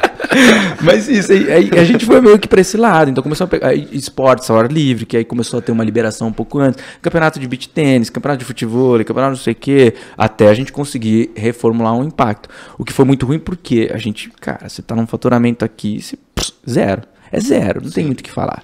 Tipo, qualquer empresa que fale que não, pô, você depende de entretenimento ao vivo. O Dennis DJ sofreu absurdos, Claro. os caras sofreram absurdos, porque não tem uma dinâmica de mercado que você depende de mais de 80% da sua, do seu faturamento, da sua receita.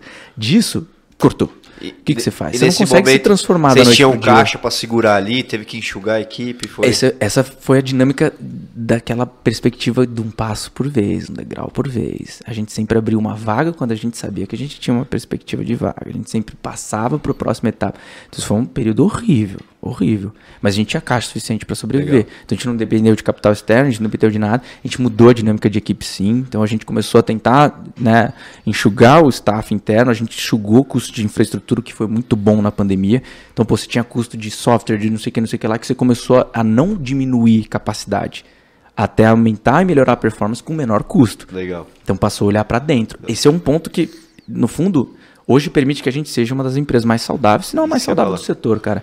Porque o que a gente fez foi, a gente tinha um custo, hoje a gente tem menos de 30% do custo que a gente tinha antes. Perfeito. A gente tinha dois escritórios, a gente tinha um staff grande, a gente passou a automatizar ferramentas, mudar a perspectiva, enxugar o custo de infraestrutura, para a gente hoje ter uma realidade, cara, a gente tem mais de Perfeito. 70% do que entra de receita de capital acumulado. Então a gente tem, sei lá, mais de três anos de caixa fechado. Se Legal. a gente fechar a empresa agora, a gente fica com a mesma dinâmica, com a mesma quantidade de funcionários, com a mesma perspectiva, com tudo intacto por três anos. Tranquilo. Excelente. No momento da pandemia foi esse é o sonho. Esse Exato. É o... Mas a gente se preparou para isso. Vem de novo. Não para pandemia, né? É, mas se vier de novo, a gente, entendeu? São três anos, vamos embora essa é importante também de ser cauteloso Poxa, no business, total, né? Total. Você não, ninguém sabia que vinha uma pandemia, mas você já estava preparado para isso sim, em, sentido de caixa, é, diretamente, em, em sentido de caixa. Pô. A minha ideia era outro plano. Exato eu preciso dar um passo maior, uhum. vamos pegar aqui. Entendeu? Expandir o, cara... o business, né? Exato. Né? Não segurar pés, né? Vamos dizer assim. Contratar um cara caro, um comercial alto, um cara de alto rendimento, Sim. uma pessoa assim, quanto custa? Caro, vocês sabem disso. Sim. Pô, eu vou para um lado de tecnologia, um desenvolvedor, pô, aqui no Brasil é maluquice, tá concorrendo em dólar. O cara lá tá trabalhando numa empresa nos Estados Unidos, o cara tá pagando em dólar para ele, ele tá aqui em casa maquinando. Sim. Então você precisava ter esse preparo. Então a gente foi construindo esse preparo. Quando veio, desmoronou. Mas obviamente a gente tinha esse caixa para absorver. Vocês construíram um caixa para dar passos maiores, mas acabou sendo o essencial para segurar uma pandemia. Né? Exatamente. Né? Mas se tem duas coisas que para o ramo empresarial, assim, que eu posso dizer, é, que foi para business, para empresas, cara, que foram positivas nessa pandemia, né? É, eu acho que pode, pode falar duas. Uma é muitas empresas enxugaram e perceberam que tinha muita coisa desnecessária. Isso vários empresários que a gente conversou tiveram esse discernimento e novos canais de venda, novos nichos para atacar, né? Totalmente. Pro nosso aqui restaurante, quantos restaurantes descobriram que tinha possibilidade de vender delivery que não fazia? Exato. Entendeu? Exato. Não que, pô, todo mundo se ferrou, todo, não que foi bom, né? Mas assim, Óbvio. vem do copo meio cheio, né? Foram, acho esses dois pontos acho que foram os principais que, que mudou um pouco, né? A visão de, de empreendedores e de business, né? Total. Né? Cara, o, o, tirar o seu sono te gera um desafio pra você. Pô, preciso mudar rápido. Uhum. Senão eu tô, entendeu? Me acabou. preciso mudar rápido. preciso ter uma, perspec uma perspectiva de mudança acelerada. Então isso trouxe uma realidade totalmente diferente para nós. Ou a gente muda agora, ou a gente vai acabar igual as outras. Então, isso foi uma vantagem de saída. A volta do mercado, a galera começou a se arriscar muito também, porque aí viu, cara, tá voltando, tá voltando, tá voltando. E a gente foi segurando. Pô, cara, mas se, se fechar aquela ali, a gente, a gente já tá com o caixa preso. preso. Se puta, vai, abre uma venda do evento, não sei o que, cancela porque alguma. Você vai absorvendo impacto. E a gente foi mais cauteloso. A hora que a gente viu que dava, a gente soltou. Entendi. Só que a gente soltou, e aí, a gente tava com fome. Então vamos comer pra caramba, tá ligado? E a gente foi. Certo. Com... E, Exato. E a importância do caixa, né, cara? A gente também viu isso aqui acontecer, porque nesse momento de desespero também gera oportunidade. Totalmente. E quem está preparado consegue abraçar. Quando tem gente fechando, eu consigo pegar aquele cara por metade sim, do preço. Sim, né? exato. E o cara que está estrangulado, às vezes ele tá com uma receita legal, mas ele tem um custo alto, ele, tem um, ele tá estrangulado. A massa de manobra dele para ele equilibrar e chegar num ponto mais forte é muito pior que a sua. Pô, eu tô flexível. Se eu tiver que tirar um caixa que vamos falar, sei lá, 5, e o cara vai ter 5, colocar igual a mim, mas o 5 não fez estrago para mim, 5 tá fazendo estrago para ele. Isso muda. Uhum. Uma coisa que eu acho que é muito importante, principalmente nesse momento, é o fator emocional, cara, né? É, tipo, porque falando da gente, a gente não tinha tinha um pouquinho, vai, tinha um caixa, mas não tinha muito caixa Sim, nessa é. época. A gente tava em mudança, né? A gente tava mudando tudo mais. Putz, então, tipo, cara, foi doideira. um baita investimento. E, tipo, igual eu falei, nem tanto emocional, acho mais a resiliência, velho. Sim. Porque, tipo, de você conseguir respirar, porque você via isso. Quando entrava no desespero, velho, aí tudo ficava branco, assim, a galera, tipo, não conseguia. Então a gente. Eu tô falando que eu lembro nitidamente da gente se reunindo e falando, meu, se for para vender ovo, a gente vai vender, mas a gente não vai parar, a gente vai continuar. Bravo, vamos ver bravo. como tá o mercado, vamos ligar para aqui, para lá, pro nego de fora que a gente conhece isso, aquilo. Bravo. E vamos se movimentar e ter um pouquinho daquele caixa. Isso daí foi Sim. crucial para você conseguir ficar um pouco Sim. mais tranquilo, sabe? Sim. Ter aquele fôlego para O dia a dia, o dia a dia tá é. tá garantido, né? É, exato. E outra coisa que é importante nesse momento, a gente falou, puta, agora é só delivery. Então vamos entregar o melhor delivery. Boa. Entendeu? Vamos trazer mais motoboy, vamos dizer, é. que foi o que diferenciou e que, que salvou, né? Então vamos focar no delivery, delivery agora é isso. Cara, eu, um álcoolzinho por delivery, é, entrega. Eu, eu, li o livro que se não me engano, é Cloud Kitchen, que fala um pouco do contexto de Dark Kitchen hoje. Sim. Mas, cara, o que a galera queria era a experiência do restaurante em casa. Você não faz isso da mesma maneira. Não é com a mesma cozinha, não é com a mesma embalagem. Uhum. É diferente. Exato, Às vezes a comida vai ter um aquecimento e um cozimento adicional além. Então, pô, você fez um bife que estava bem passado, ele vai chegar passado. Então, tudo isso tem um contexto que vocês passaram a interpretar e falar, cara, a gente precisa mudar Exato. essa perspectiva. Exato. Exatamente isso, cara. Sim, E o que eu ia perguntar para você, ô Lucas, hoje vocês estão num processo, cara, de crescimento, dá para ver assim que vocês têm muita visão, visão estratégica, sabem o que querem para o negócio, né? Uhum. Isso é muito importante. E Hoje vocês estão em todos os estados do Brasil, atende eventos em qualquer lugar. O negócio é altamente escalável nesse sentido, né? Sim. Pode gente... atender qualquer região do Brasil tranquilamente. Sim, total. É. Aí é uma perspectiva de, de oportunidade, né? Então, pô, querendo ou não, o entretenimento ao vivo ele está muito focado na região sudeste. Pensa assim, se o Coldplay vier para o Brasil, ele vai tocar onde? Será que vai tocar em Belém do Pará?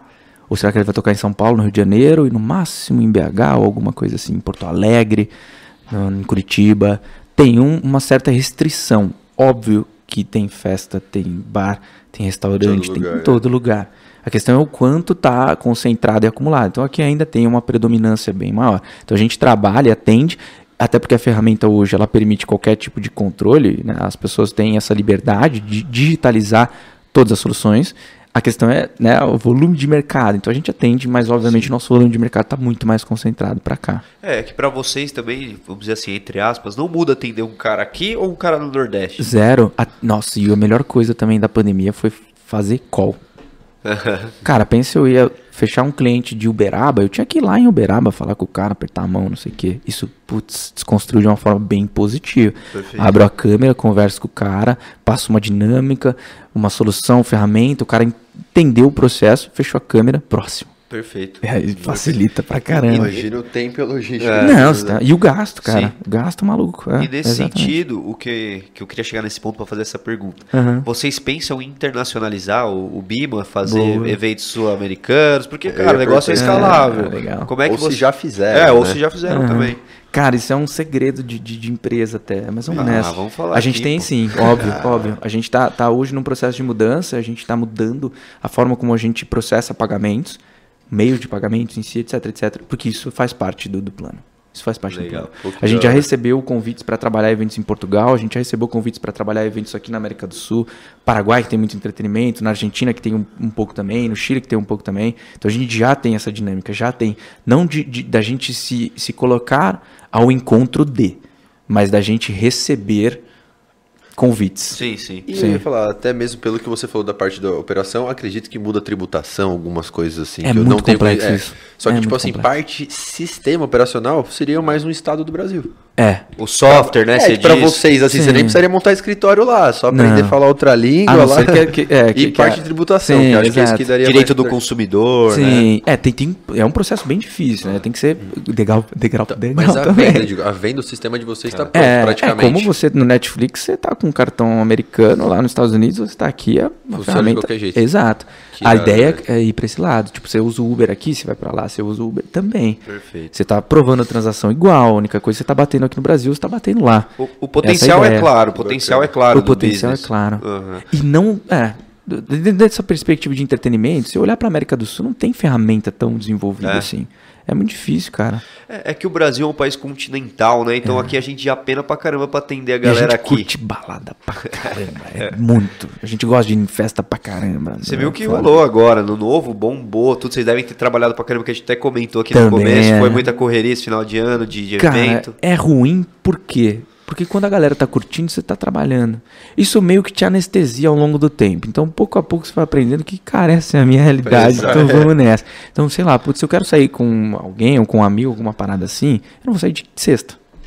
Se eu sair de sexta, eu saio, cara, 11h30 ou meia-noite muito positivamente. Porque aí eu já tô com tudo automatizado, já tá tudo conectado, a galera já se conversou, tá fluido. E, isso que eu não faço parte de equipe operacional, de atendimento, qualquer coisa assim, eu faço mais parte do time administrativo, financeiro, etc. Mas essa galera, pô, tá sempre sendo tempo conectado.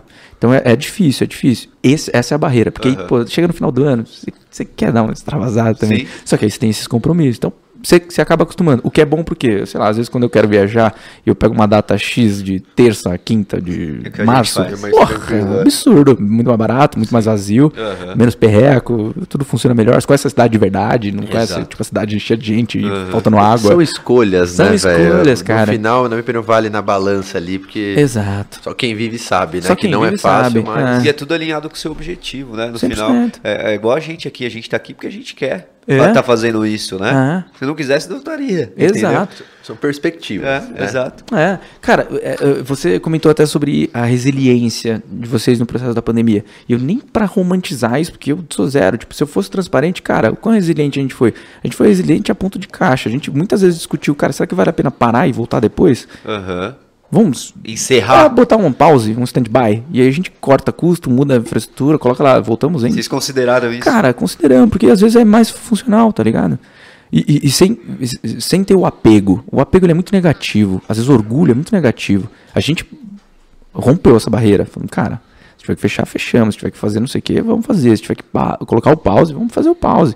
Porque às vezes é mais funcional. Se você não tem esse apego, você usa a estrutura de uma forma positiva. Às vezes o cara quer abrir um negócio e ele quer abrir porque ele gosta daquilo. Não é porque é bom pra ele, ou porque é bom, ou porque a galera consome, ou porque tem um produto certo, porque o serviço é bom. Ele quer abrir porque ele gosta. Aí Perfeito. às vezes ele vai lá e dá de cara na parede, porque tá com aquele apego, aquele orgulho. Então tem um pouco disso, cara. Tipo, vocês foram resilientes até o ponto lógico. Eu consigo ter uma sustentabilidade, consigo, porque não dá pra ficar levando isso pro. Exato. Seja resiliente sempre. Vejo muita gente falando Sem isso. Putz, cara, esbravejando. Não, não desista nunca. Sei lá, às vezes jogador de futebol falando, cara, não desiste dos seus sonhos. Bicho, se for jogador de futebol, é um em um milhão, tá ligado? Pô, você conseguiu, mas a galera não vai conseguir. Exato. Alguém precisa parar uma hora. Tem tá que ser consciente também, Tem né? que ser consciente, mano. Tem que usar isso. Pô, hoje a nossa palavra vale muito. Então, pô, se a gente tá com uma audiência, as pessoas ou- ouvem a gente, elas admiram o que você fala, toma cautela, vai com cuidado. Então tem muito isso. Tem que saber a hora que já não é mais viável, né? Exato. Seguir com alguma Porra, coisa. Pisando freio, É. fazer outra coisa assim. Exato. Vamos mudar, né? É. Isso daí é importante, você falou, principalmente no nosso mercado na época, que foi uma coisa totalmente assim, cara.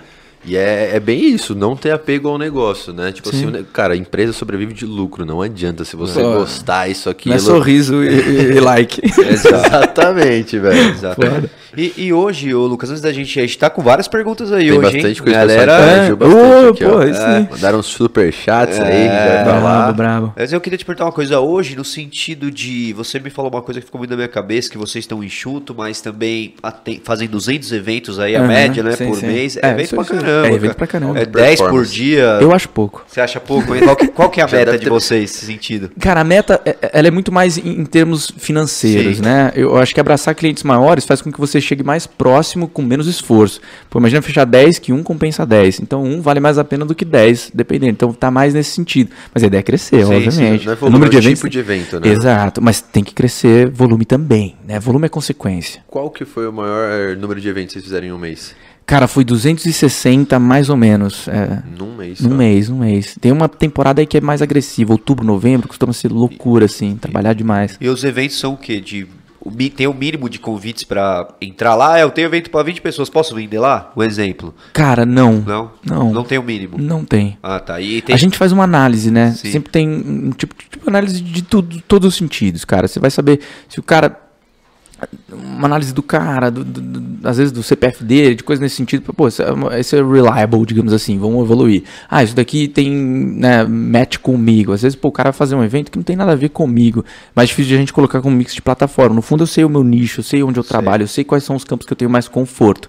Então, vai, vai um pouco nesse sentido. Mas não tem, não tem. A barreira Legal. não existe. E, e hoje o, o investimento, onde vai o maior investimento hoje do, do Bima? Tributo. É, não, mas eu te- esse daí é o nosso sócio que não pisa na loja, cara. né? Uhum. Mas no sentido é mais comercial ou tecnologia? Porque são as coisas, são, Tá. são pontos bem atrelados, né? São, Porque você investe no comercial para crescer, mas você não tem uma plataforma que sustenta isso, né? Sim.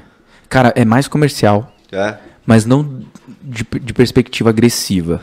É mais comercial porque é natural, dentro do nosso mercado de relacionamento, de ter essa dinâmica de, cara, eu confiar em você, eu conhecer você, você é uma referência, tal, tal, tal. Isso passa também da perspectiva comercial. Você tem que dar para a porta abrir. Então, o- maior investimento hoje, ou de abrir mão, ou de dar, é, é comercial. Óbvio que a parte tecnológica ela carrega uma bagagem muito grande também nesse processo. Mas dentro dessa comparação, o, o nosso maior esforço fora imposto é comercial mesmo. Não tem jeito. Não né? tem, cara. Pelo que ele tá falando, parece que eles dominam um pouco essa parte de tecnologia também, né?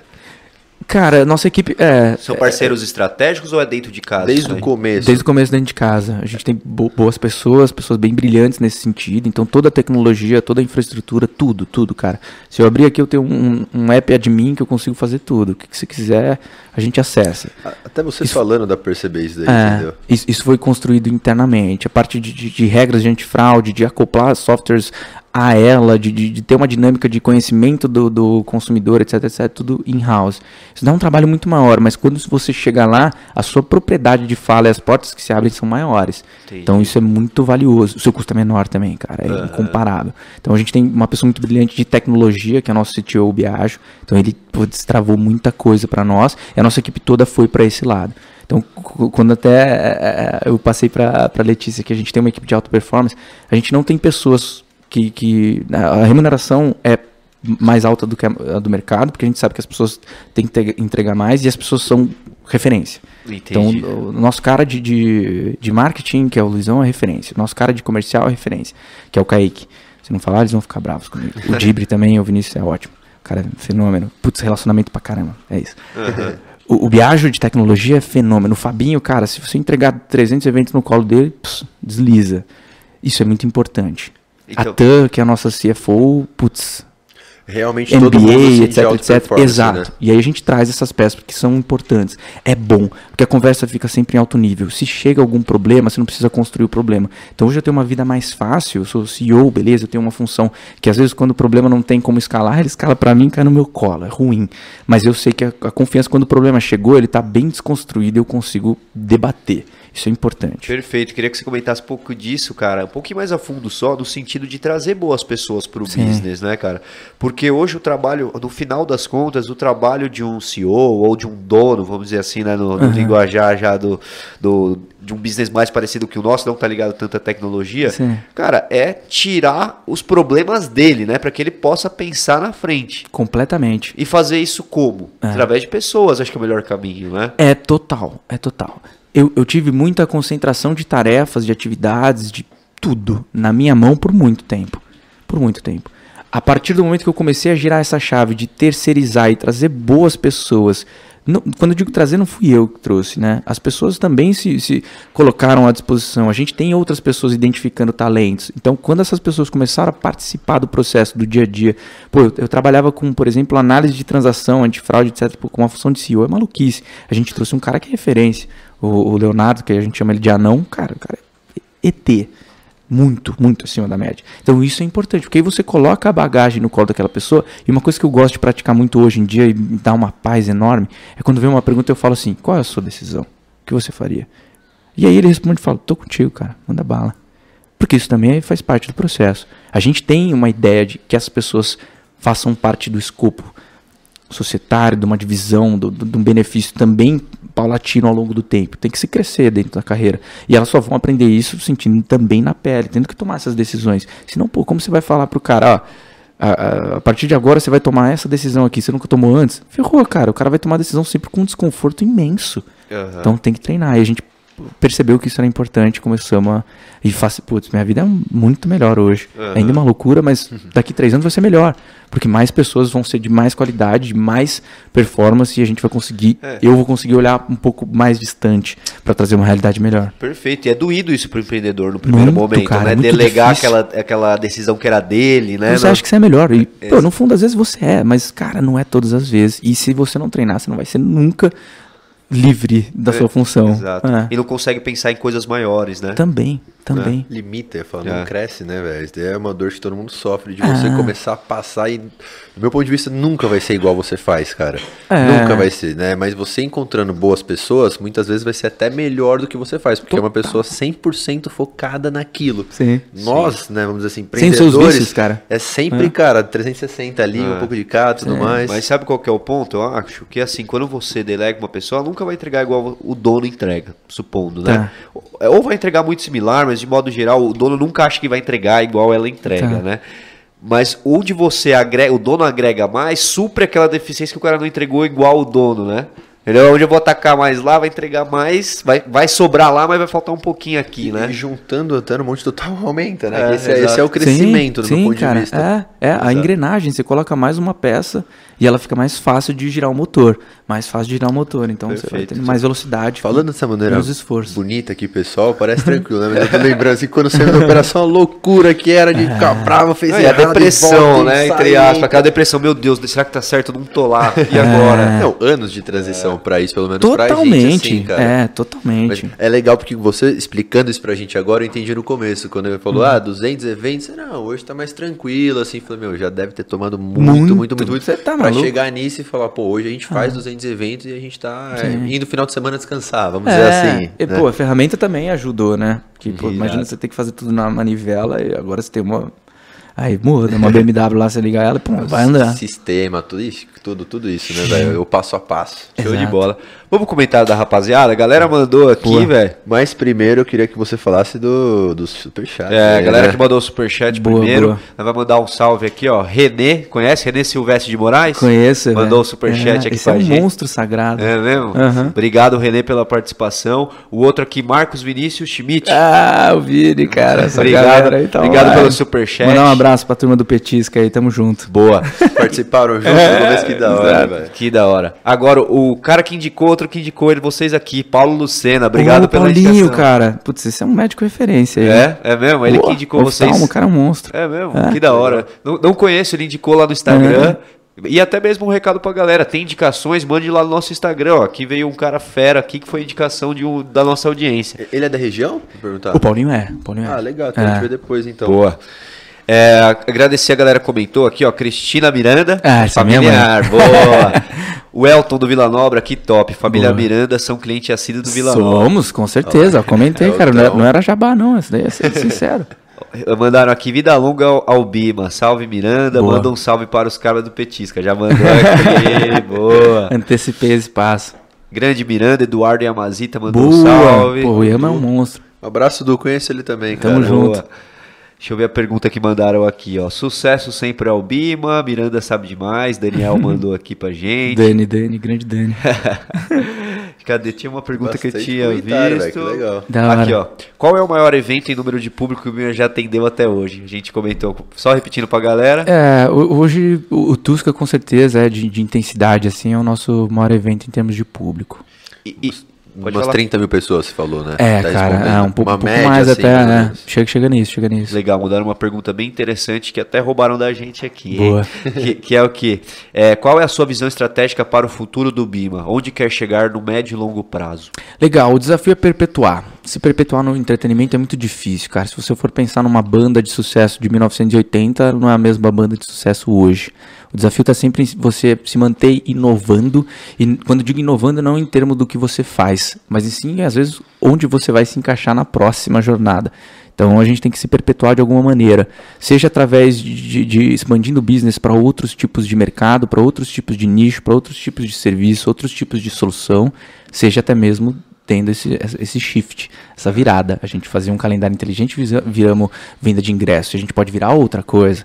Então isso é um desafio muito grande. Tem que pensar em qual é o próximo passo e antecipar esse próximo passo com segurança. Então esse é um desafio muito grande do entretenimento em si. Tem muita gente entrando, tem muita coisa acontecendo, mas apesar de ter essa, essa concorrência muito grande, o desafio é ver onde você vai se perpetuar e como.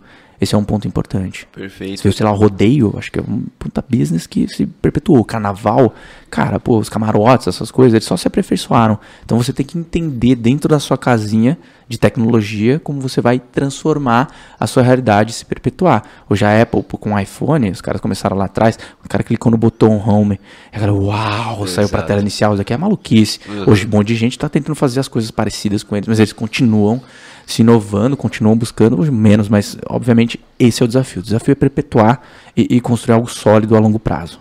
E a gente comentou aqui durante a conversa, só é, comentando um pouco dessa sua resposta dessa pergunta, Aham. que os nichos estão mudando, né? Você falou um pouco de games e ficou na minha cabeça durante a conversa que isso, cara, é um nicho que tá surgindo muito forte de assistir game, galera jogando, isso tá- não é mais só jogar, é assistir alguém jogando. É a experiência de um estádio até, cara. O cara tá dentro de uma, putz, uma audiência gigante, 6 mil pessoas num ginásio, a batalha rolando, a transmissão acontecendo, o clima, a pressão, o bafo.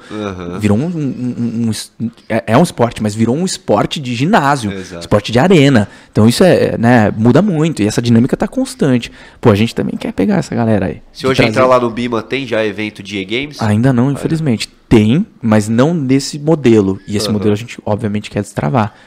Zana, Depois até comentar, tem um parceiro nosso que trabalha com a gente, inclusive, que ele trabalha numa das maiores empresas de tre- entretenimento do Brasil, velho. São Caramba, Paulo. show. É, de e-games, né? De e-sports. Qual- é, então, mas Ah, eu não esqueci lembro o nome da empresa, também, mas É o do Zera, nosso Conexão, grande amigo do cima, Zera. conexão, Ele gente, falou é isso com essa aí. parte de arena, cara. Acho que foi a maior arena da América Latina que a empresa fez. E o tudo. Brasil é muito monstro nisso. É muito da hora. Cara, ele Ah, tá rentabilizando muito Vou querer essa- esse, esse, esse canal Pô, aí. é. Pegar esse túnel, cara. O André Boim mandou aqui Boa, também. ó. café. Queria perguntar ao Lucas qual foi o maior gargalo que ele enfrentou como empreendedor e que dica daria para daria para alguém que quer abrir o próprio negócio. Boa. Cara, excelente pergunta. Gargalo você tem em várias etapas, né? Vai mudando, digamos assim, onde você está travando o seu processo.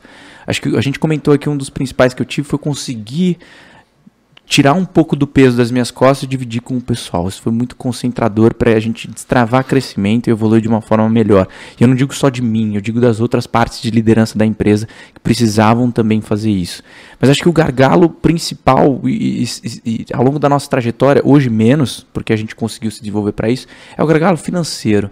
Você ter essa, essa barreira rompida de ter uma estabilidade, de gerar lucro, receita recorrente, ter né, saúde nesse sentido, e até isso reflete no seu emocional, na sua perspectiva biológica, física, tudo. Então, essa é uma barreira muito grande, cara. Se empreender é você se expor a um risco enorme todos os dias. Pode ser que uma norma, uma lei mude e você vá pro buraco, tá ligado? Seu imposto dobre, triplique, aconteça alguma coisa maluca. E aí, eu, sei lá, eu, quando o Uber entrou no Brasil e teve esse confronto com táxi, com não sei o que, que virou ilegal, aí os caras mantiveram e paga não sei o que, e, e tem multa, tem não sei o que. Então, empreender é, é, é se expor ao risco. Então, o risco financeiro é, é foda, cara. E, e- você, assim, é, quando você empreende, a galera sempre tem esse, esse rom- é, romantizar essa jornada. Ela enxerga quando você tá no final ou você tá no auge. Fala, esse cara tá rico, esse cara tem sucesso. Mas, cara, é maluquice chegar nesse processo. Aham. Tipo, eu não tenho esse- essa satisfação hoje, mas ah, eu vejo a galera aponta pra mim, ah, esse cara aí deu certo, deu, tá rico pra caramba. Tô rico caramba, você tá maluco. Tem muita coisa, tem, tem- tem um caminho gigante pra chegar. Eu tô feliz, acho que isso é importante. Mas essa barreira é gigante, porque é- ela mexe com tudo, cara. Exato. Ela mexe com tudo, ela desestabiliza os seus pilares. Você tem que ter o pilar emocional, o pilar financeiro, o pilar, eh, cara, de, de família, o pilar, eh, às vezes, religioso, quem tem eh, alguma crença específica, tem essa conexão. Se você tira o pilar financeiro e fala, cara, balança aí nos outros, é difícil, cara. E essa barreira foi foda, porque a gente penou pra chegar no ponto que a gente tá hoje.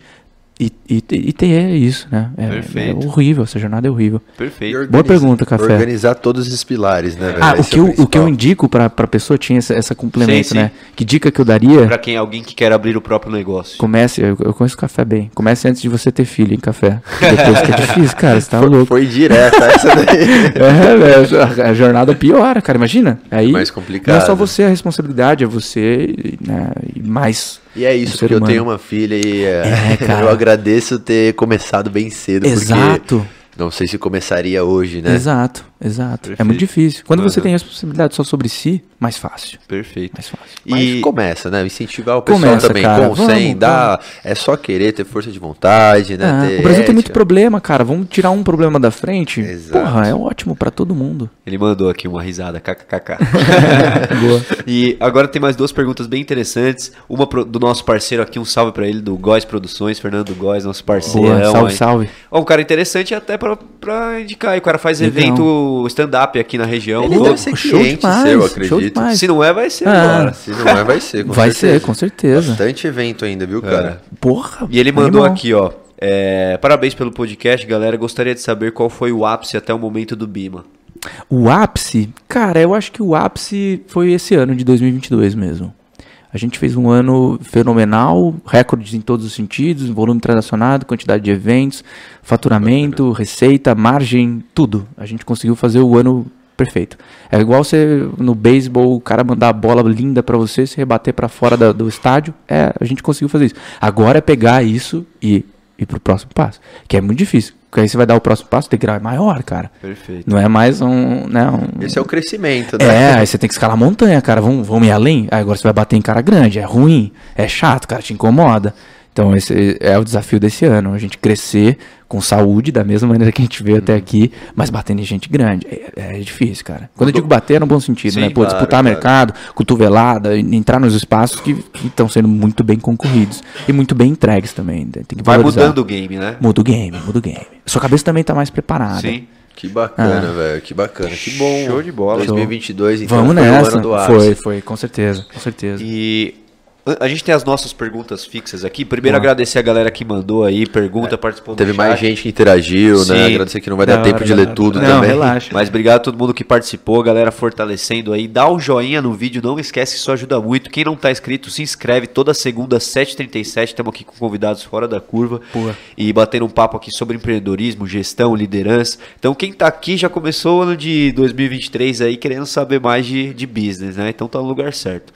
Antes das nossas perguntas, vamos dar o nosso presente. Ô, Oh, louco, verdade. já tinha até esquecido. Hoje é Dois. double, hoje é double. Hoje é double? Porque você Não, deve ser você, pelo que você está falando, você assistiu os últimos, então o pessoal É. já tava ganhando. Então, vamos vamos Já- já- já foi né? A galera da Bloom Gifts aqui, nosso novo parceiro aqui, preparou pra você. Pô, gente, fico feliz demais. Abre aí, mostra Com pra... certeza não precisava. Corta pra ele aí, produção. Mas fico muito feliz.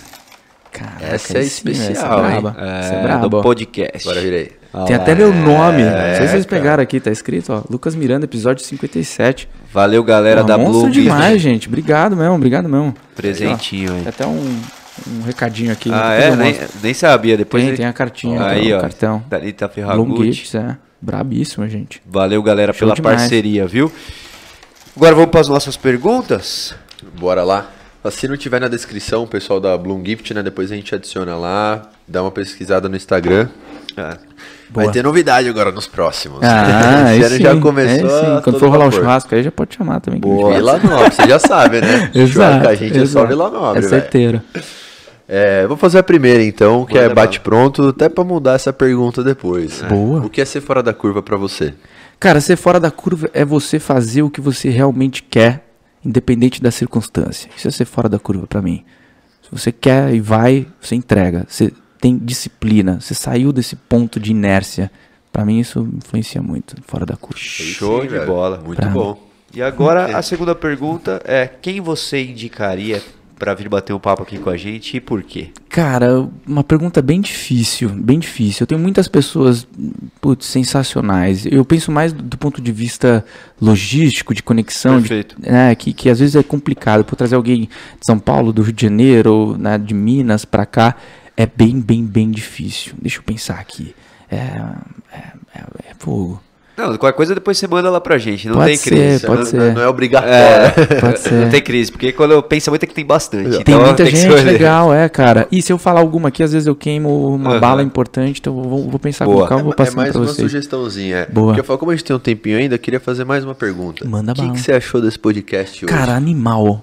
pra galera que não, não, não, não tá ligada, né? Porque, pô, também não tem como vir aqui presencialmente e, e interagir.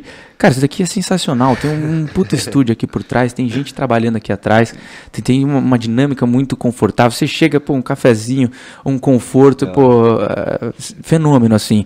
Patrocinador, uma dinâmica, pô, um estúdio qualidade pra caramba, tudo muito bonito. Que legal. Estão de parabéns. E, e o conteúdo que é o mais importante, né? Independente da, da infraestrutura física, mas conteúdo, o conforto, a dinâmica, a condução, isso é muito bom. Que então, bom, cara, vocês estão de parabéns fez meu demais. ano já, velho. Isso Ô, não foi louco. combinado, hein, galera? Não Pô. foi, não foi de jeito nenhum, mas, cara, vocês estão de parabéns demais, velho. muito Tô- tô obrigado, impressionado velho. mesmo. Obrigado, viu? De ter acompanhado antes, de ter visto vídeos, ter acompanhado algum- algumas dinâmicas, falei do pessoal da Bu que eu vi, falei do Digo que eu vi, o pessoal do Vila Nobre viu alguns trechos também, não vi tudo, pra Sim. não ser... Sim. Sendo transparente mesmo, do, do Digo vi inteiro, que o cara é uma máquina, velho. eu acho impressionante quando ele fala. Mas, porra, isso Show daqui de bola. é referência. Referência, Cara, verdade. Obrigado pela sua presença. Eu que aqui. agradeço, Foi, gente. foi demais, show de Foi um bola. papo sensacional, irmão. Até falar, adorei, obrigado mesmo. Você tem um conteúdo É. Curti é do demais. caralho, assim, velho. De verdade, Da pra galera que tá assistindo. Essa é a pegada. Esse é o nosso objetivo, trazer pessoas hora. legítimas, tá ligado? Que tem histórias reais pra mostrar que dá, cara. Quem quer faz Sim. acontecer. Quem quer mesmo acontecer, falou. com certeza. E esse é um cara bom pra voltar aqui no nosso bate-papo da mesa redonda, né? Volto. Ô, Volto. beleza? Volto. Já, já, produção, já marca então, É, exato. Pode Você- me colocar aí, gente. Tô A dentro. gente vai trazer pessoas de mercados diferentes, falar de um assunto em comum. então Animal, vai ser, animal. vai ser bem bacana isso aí. Tô dentro. Galera que tá aí, não se esquece de se inscrever no canal, ativar o sininho, seguir a gente no Spotify, TikTok, LinkedIn, estamos em todas as plataformas. Onde procurar a gente acha. E se Todo- abrir alguma, a gente vai estar É. lá também. Kawaii, Tem que tá, tem que tá. aqui é multicanal. E agradecer mais uma vez aos nossos patrocinadores, Aluvim, Vila Nobre, WBGT, LP Capital e Inova. e Nova Business School. Estão aí com a gente. E o principal agora, outro presente. É uma você tá lembrancinha, bom, é uma lembrancinha, caramba. né? Aí, ó. Esse daqui Boa. é. Gosta de comida japonesa? Nossa, acertaram em cheio. Aqui. Esse aqui, Cato Japa, aqui em Vinhedo, nosso Bravo. restaurante. Em breve novidades em novas cidades aí, não podemos falar Não muito fala ainda. ainda, não fala o que tá acontecendo já, hein? Boa, aí sim. E Pô. tá aí, ó, presentinho Nossa, sushizada de verdade. completaço, ó. É de verdade, hein, galera? Gigante. Aí, Não, ó. salvaram a noite. Show de bola. Salvaram a noite. Bonito, hein? Obrigado, gente. E- Obrigado mesmo. Onde a galera te encontra? Quer, alguém quer anunciar algum evento? Como é que faz? Instagram da Bima, pode ir lá no seu encher o saco também. Legal, cara, com certeza. É, sigam o app.bima ah, para acompanhar os nossos Ah, lá, conteúdos. tá na tela também, ó. É, sigam o app.bima. Se quiser me seguir também, quem tiver aí, eu, eu- eu trabalho bastante conteúdo de vinho, cara. Putz, eu bebo muito vinho, É. posto muita coisa diferente. Eu gosto disso. legal. Então, se você for me seguir no lado pessoal, você vai ver bastante vinho e coisa nesse sentido. Mas é Lucas Miranda também, então Boa. fiquem à vontade aí. É, quem quiser acessar bima.com.br para conferir calendário de evento, ver alguma coisa, se tiver alguma dúvida, manda mensagem pra gente. Se quiser virar um produtor parceiro, a gente tem uma página lá que a galera vai conseguir interagir, vai ter um- uma ponte comercial direta, a galera vai entender qual que é a sua necessidade, qual que é a sua demanda, que tipo de ferramenta você precisa e conectar você direto. Então, com certeza, vai pra cima que vai valer a pena. Show de bola. Queria agradecer o Paulo Lucena, acabou de mandar um super, Prim, super, prim, prim, prim. super chat aqui pra gente, ó, Caralho, sim. 55 reais, Você é médico aí, falei, ó, é um monstro. O recorde do super... Eu ia falar isso, é o recorde do Superchat, Boa, velho. boa. Não, alguém tem que bater mais esse recorde. É. Antes de ir embora tem como, hein? Quer mandar um recado pra alguém, algum salve específico? Se quiser falar nome também, pra não ser Se injusto. esqueceu de alguém da equipe, fala é. que você falou um monte aí já. Não, não, mandar pra todo mundo. Eu não falei, acho que da Júlia. A Júlia também é uma pessoa muito do bem. A Carla, que trabalha com a gente também, monstruosa. Acho que é isso. Mandar coletivo, um, né? Do ah, coletivo. um abraço especial pro pessoal da minha família, que sempre me apoia em todas as circunstâncias, sempre tiveram comigo. Do bom e ruim, sempre estão aqui presentes. Então acho que é isso. Um beijo pro, pros meus pais, pra minha irmã. Seu pai é empreendedor. Meu pai é. Hoje ele é, ele é consultor, mas ele tem uma, né, a consultoria fala disso, dele. então, porque deve ser Cara, ele legal pode ser, uma, é, depois. pode ser uma indicação bem legal. O cara de, de antigo aí de mercado vai ser muito massa. Show de bola. Show. Então é isso, né?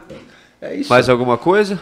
Cara, até semana que vem. É isso.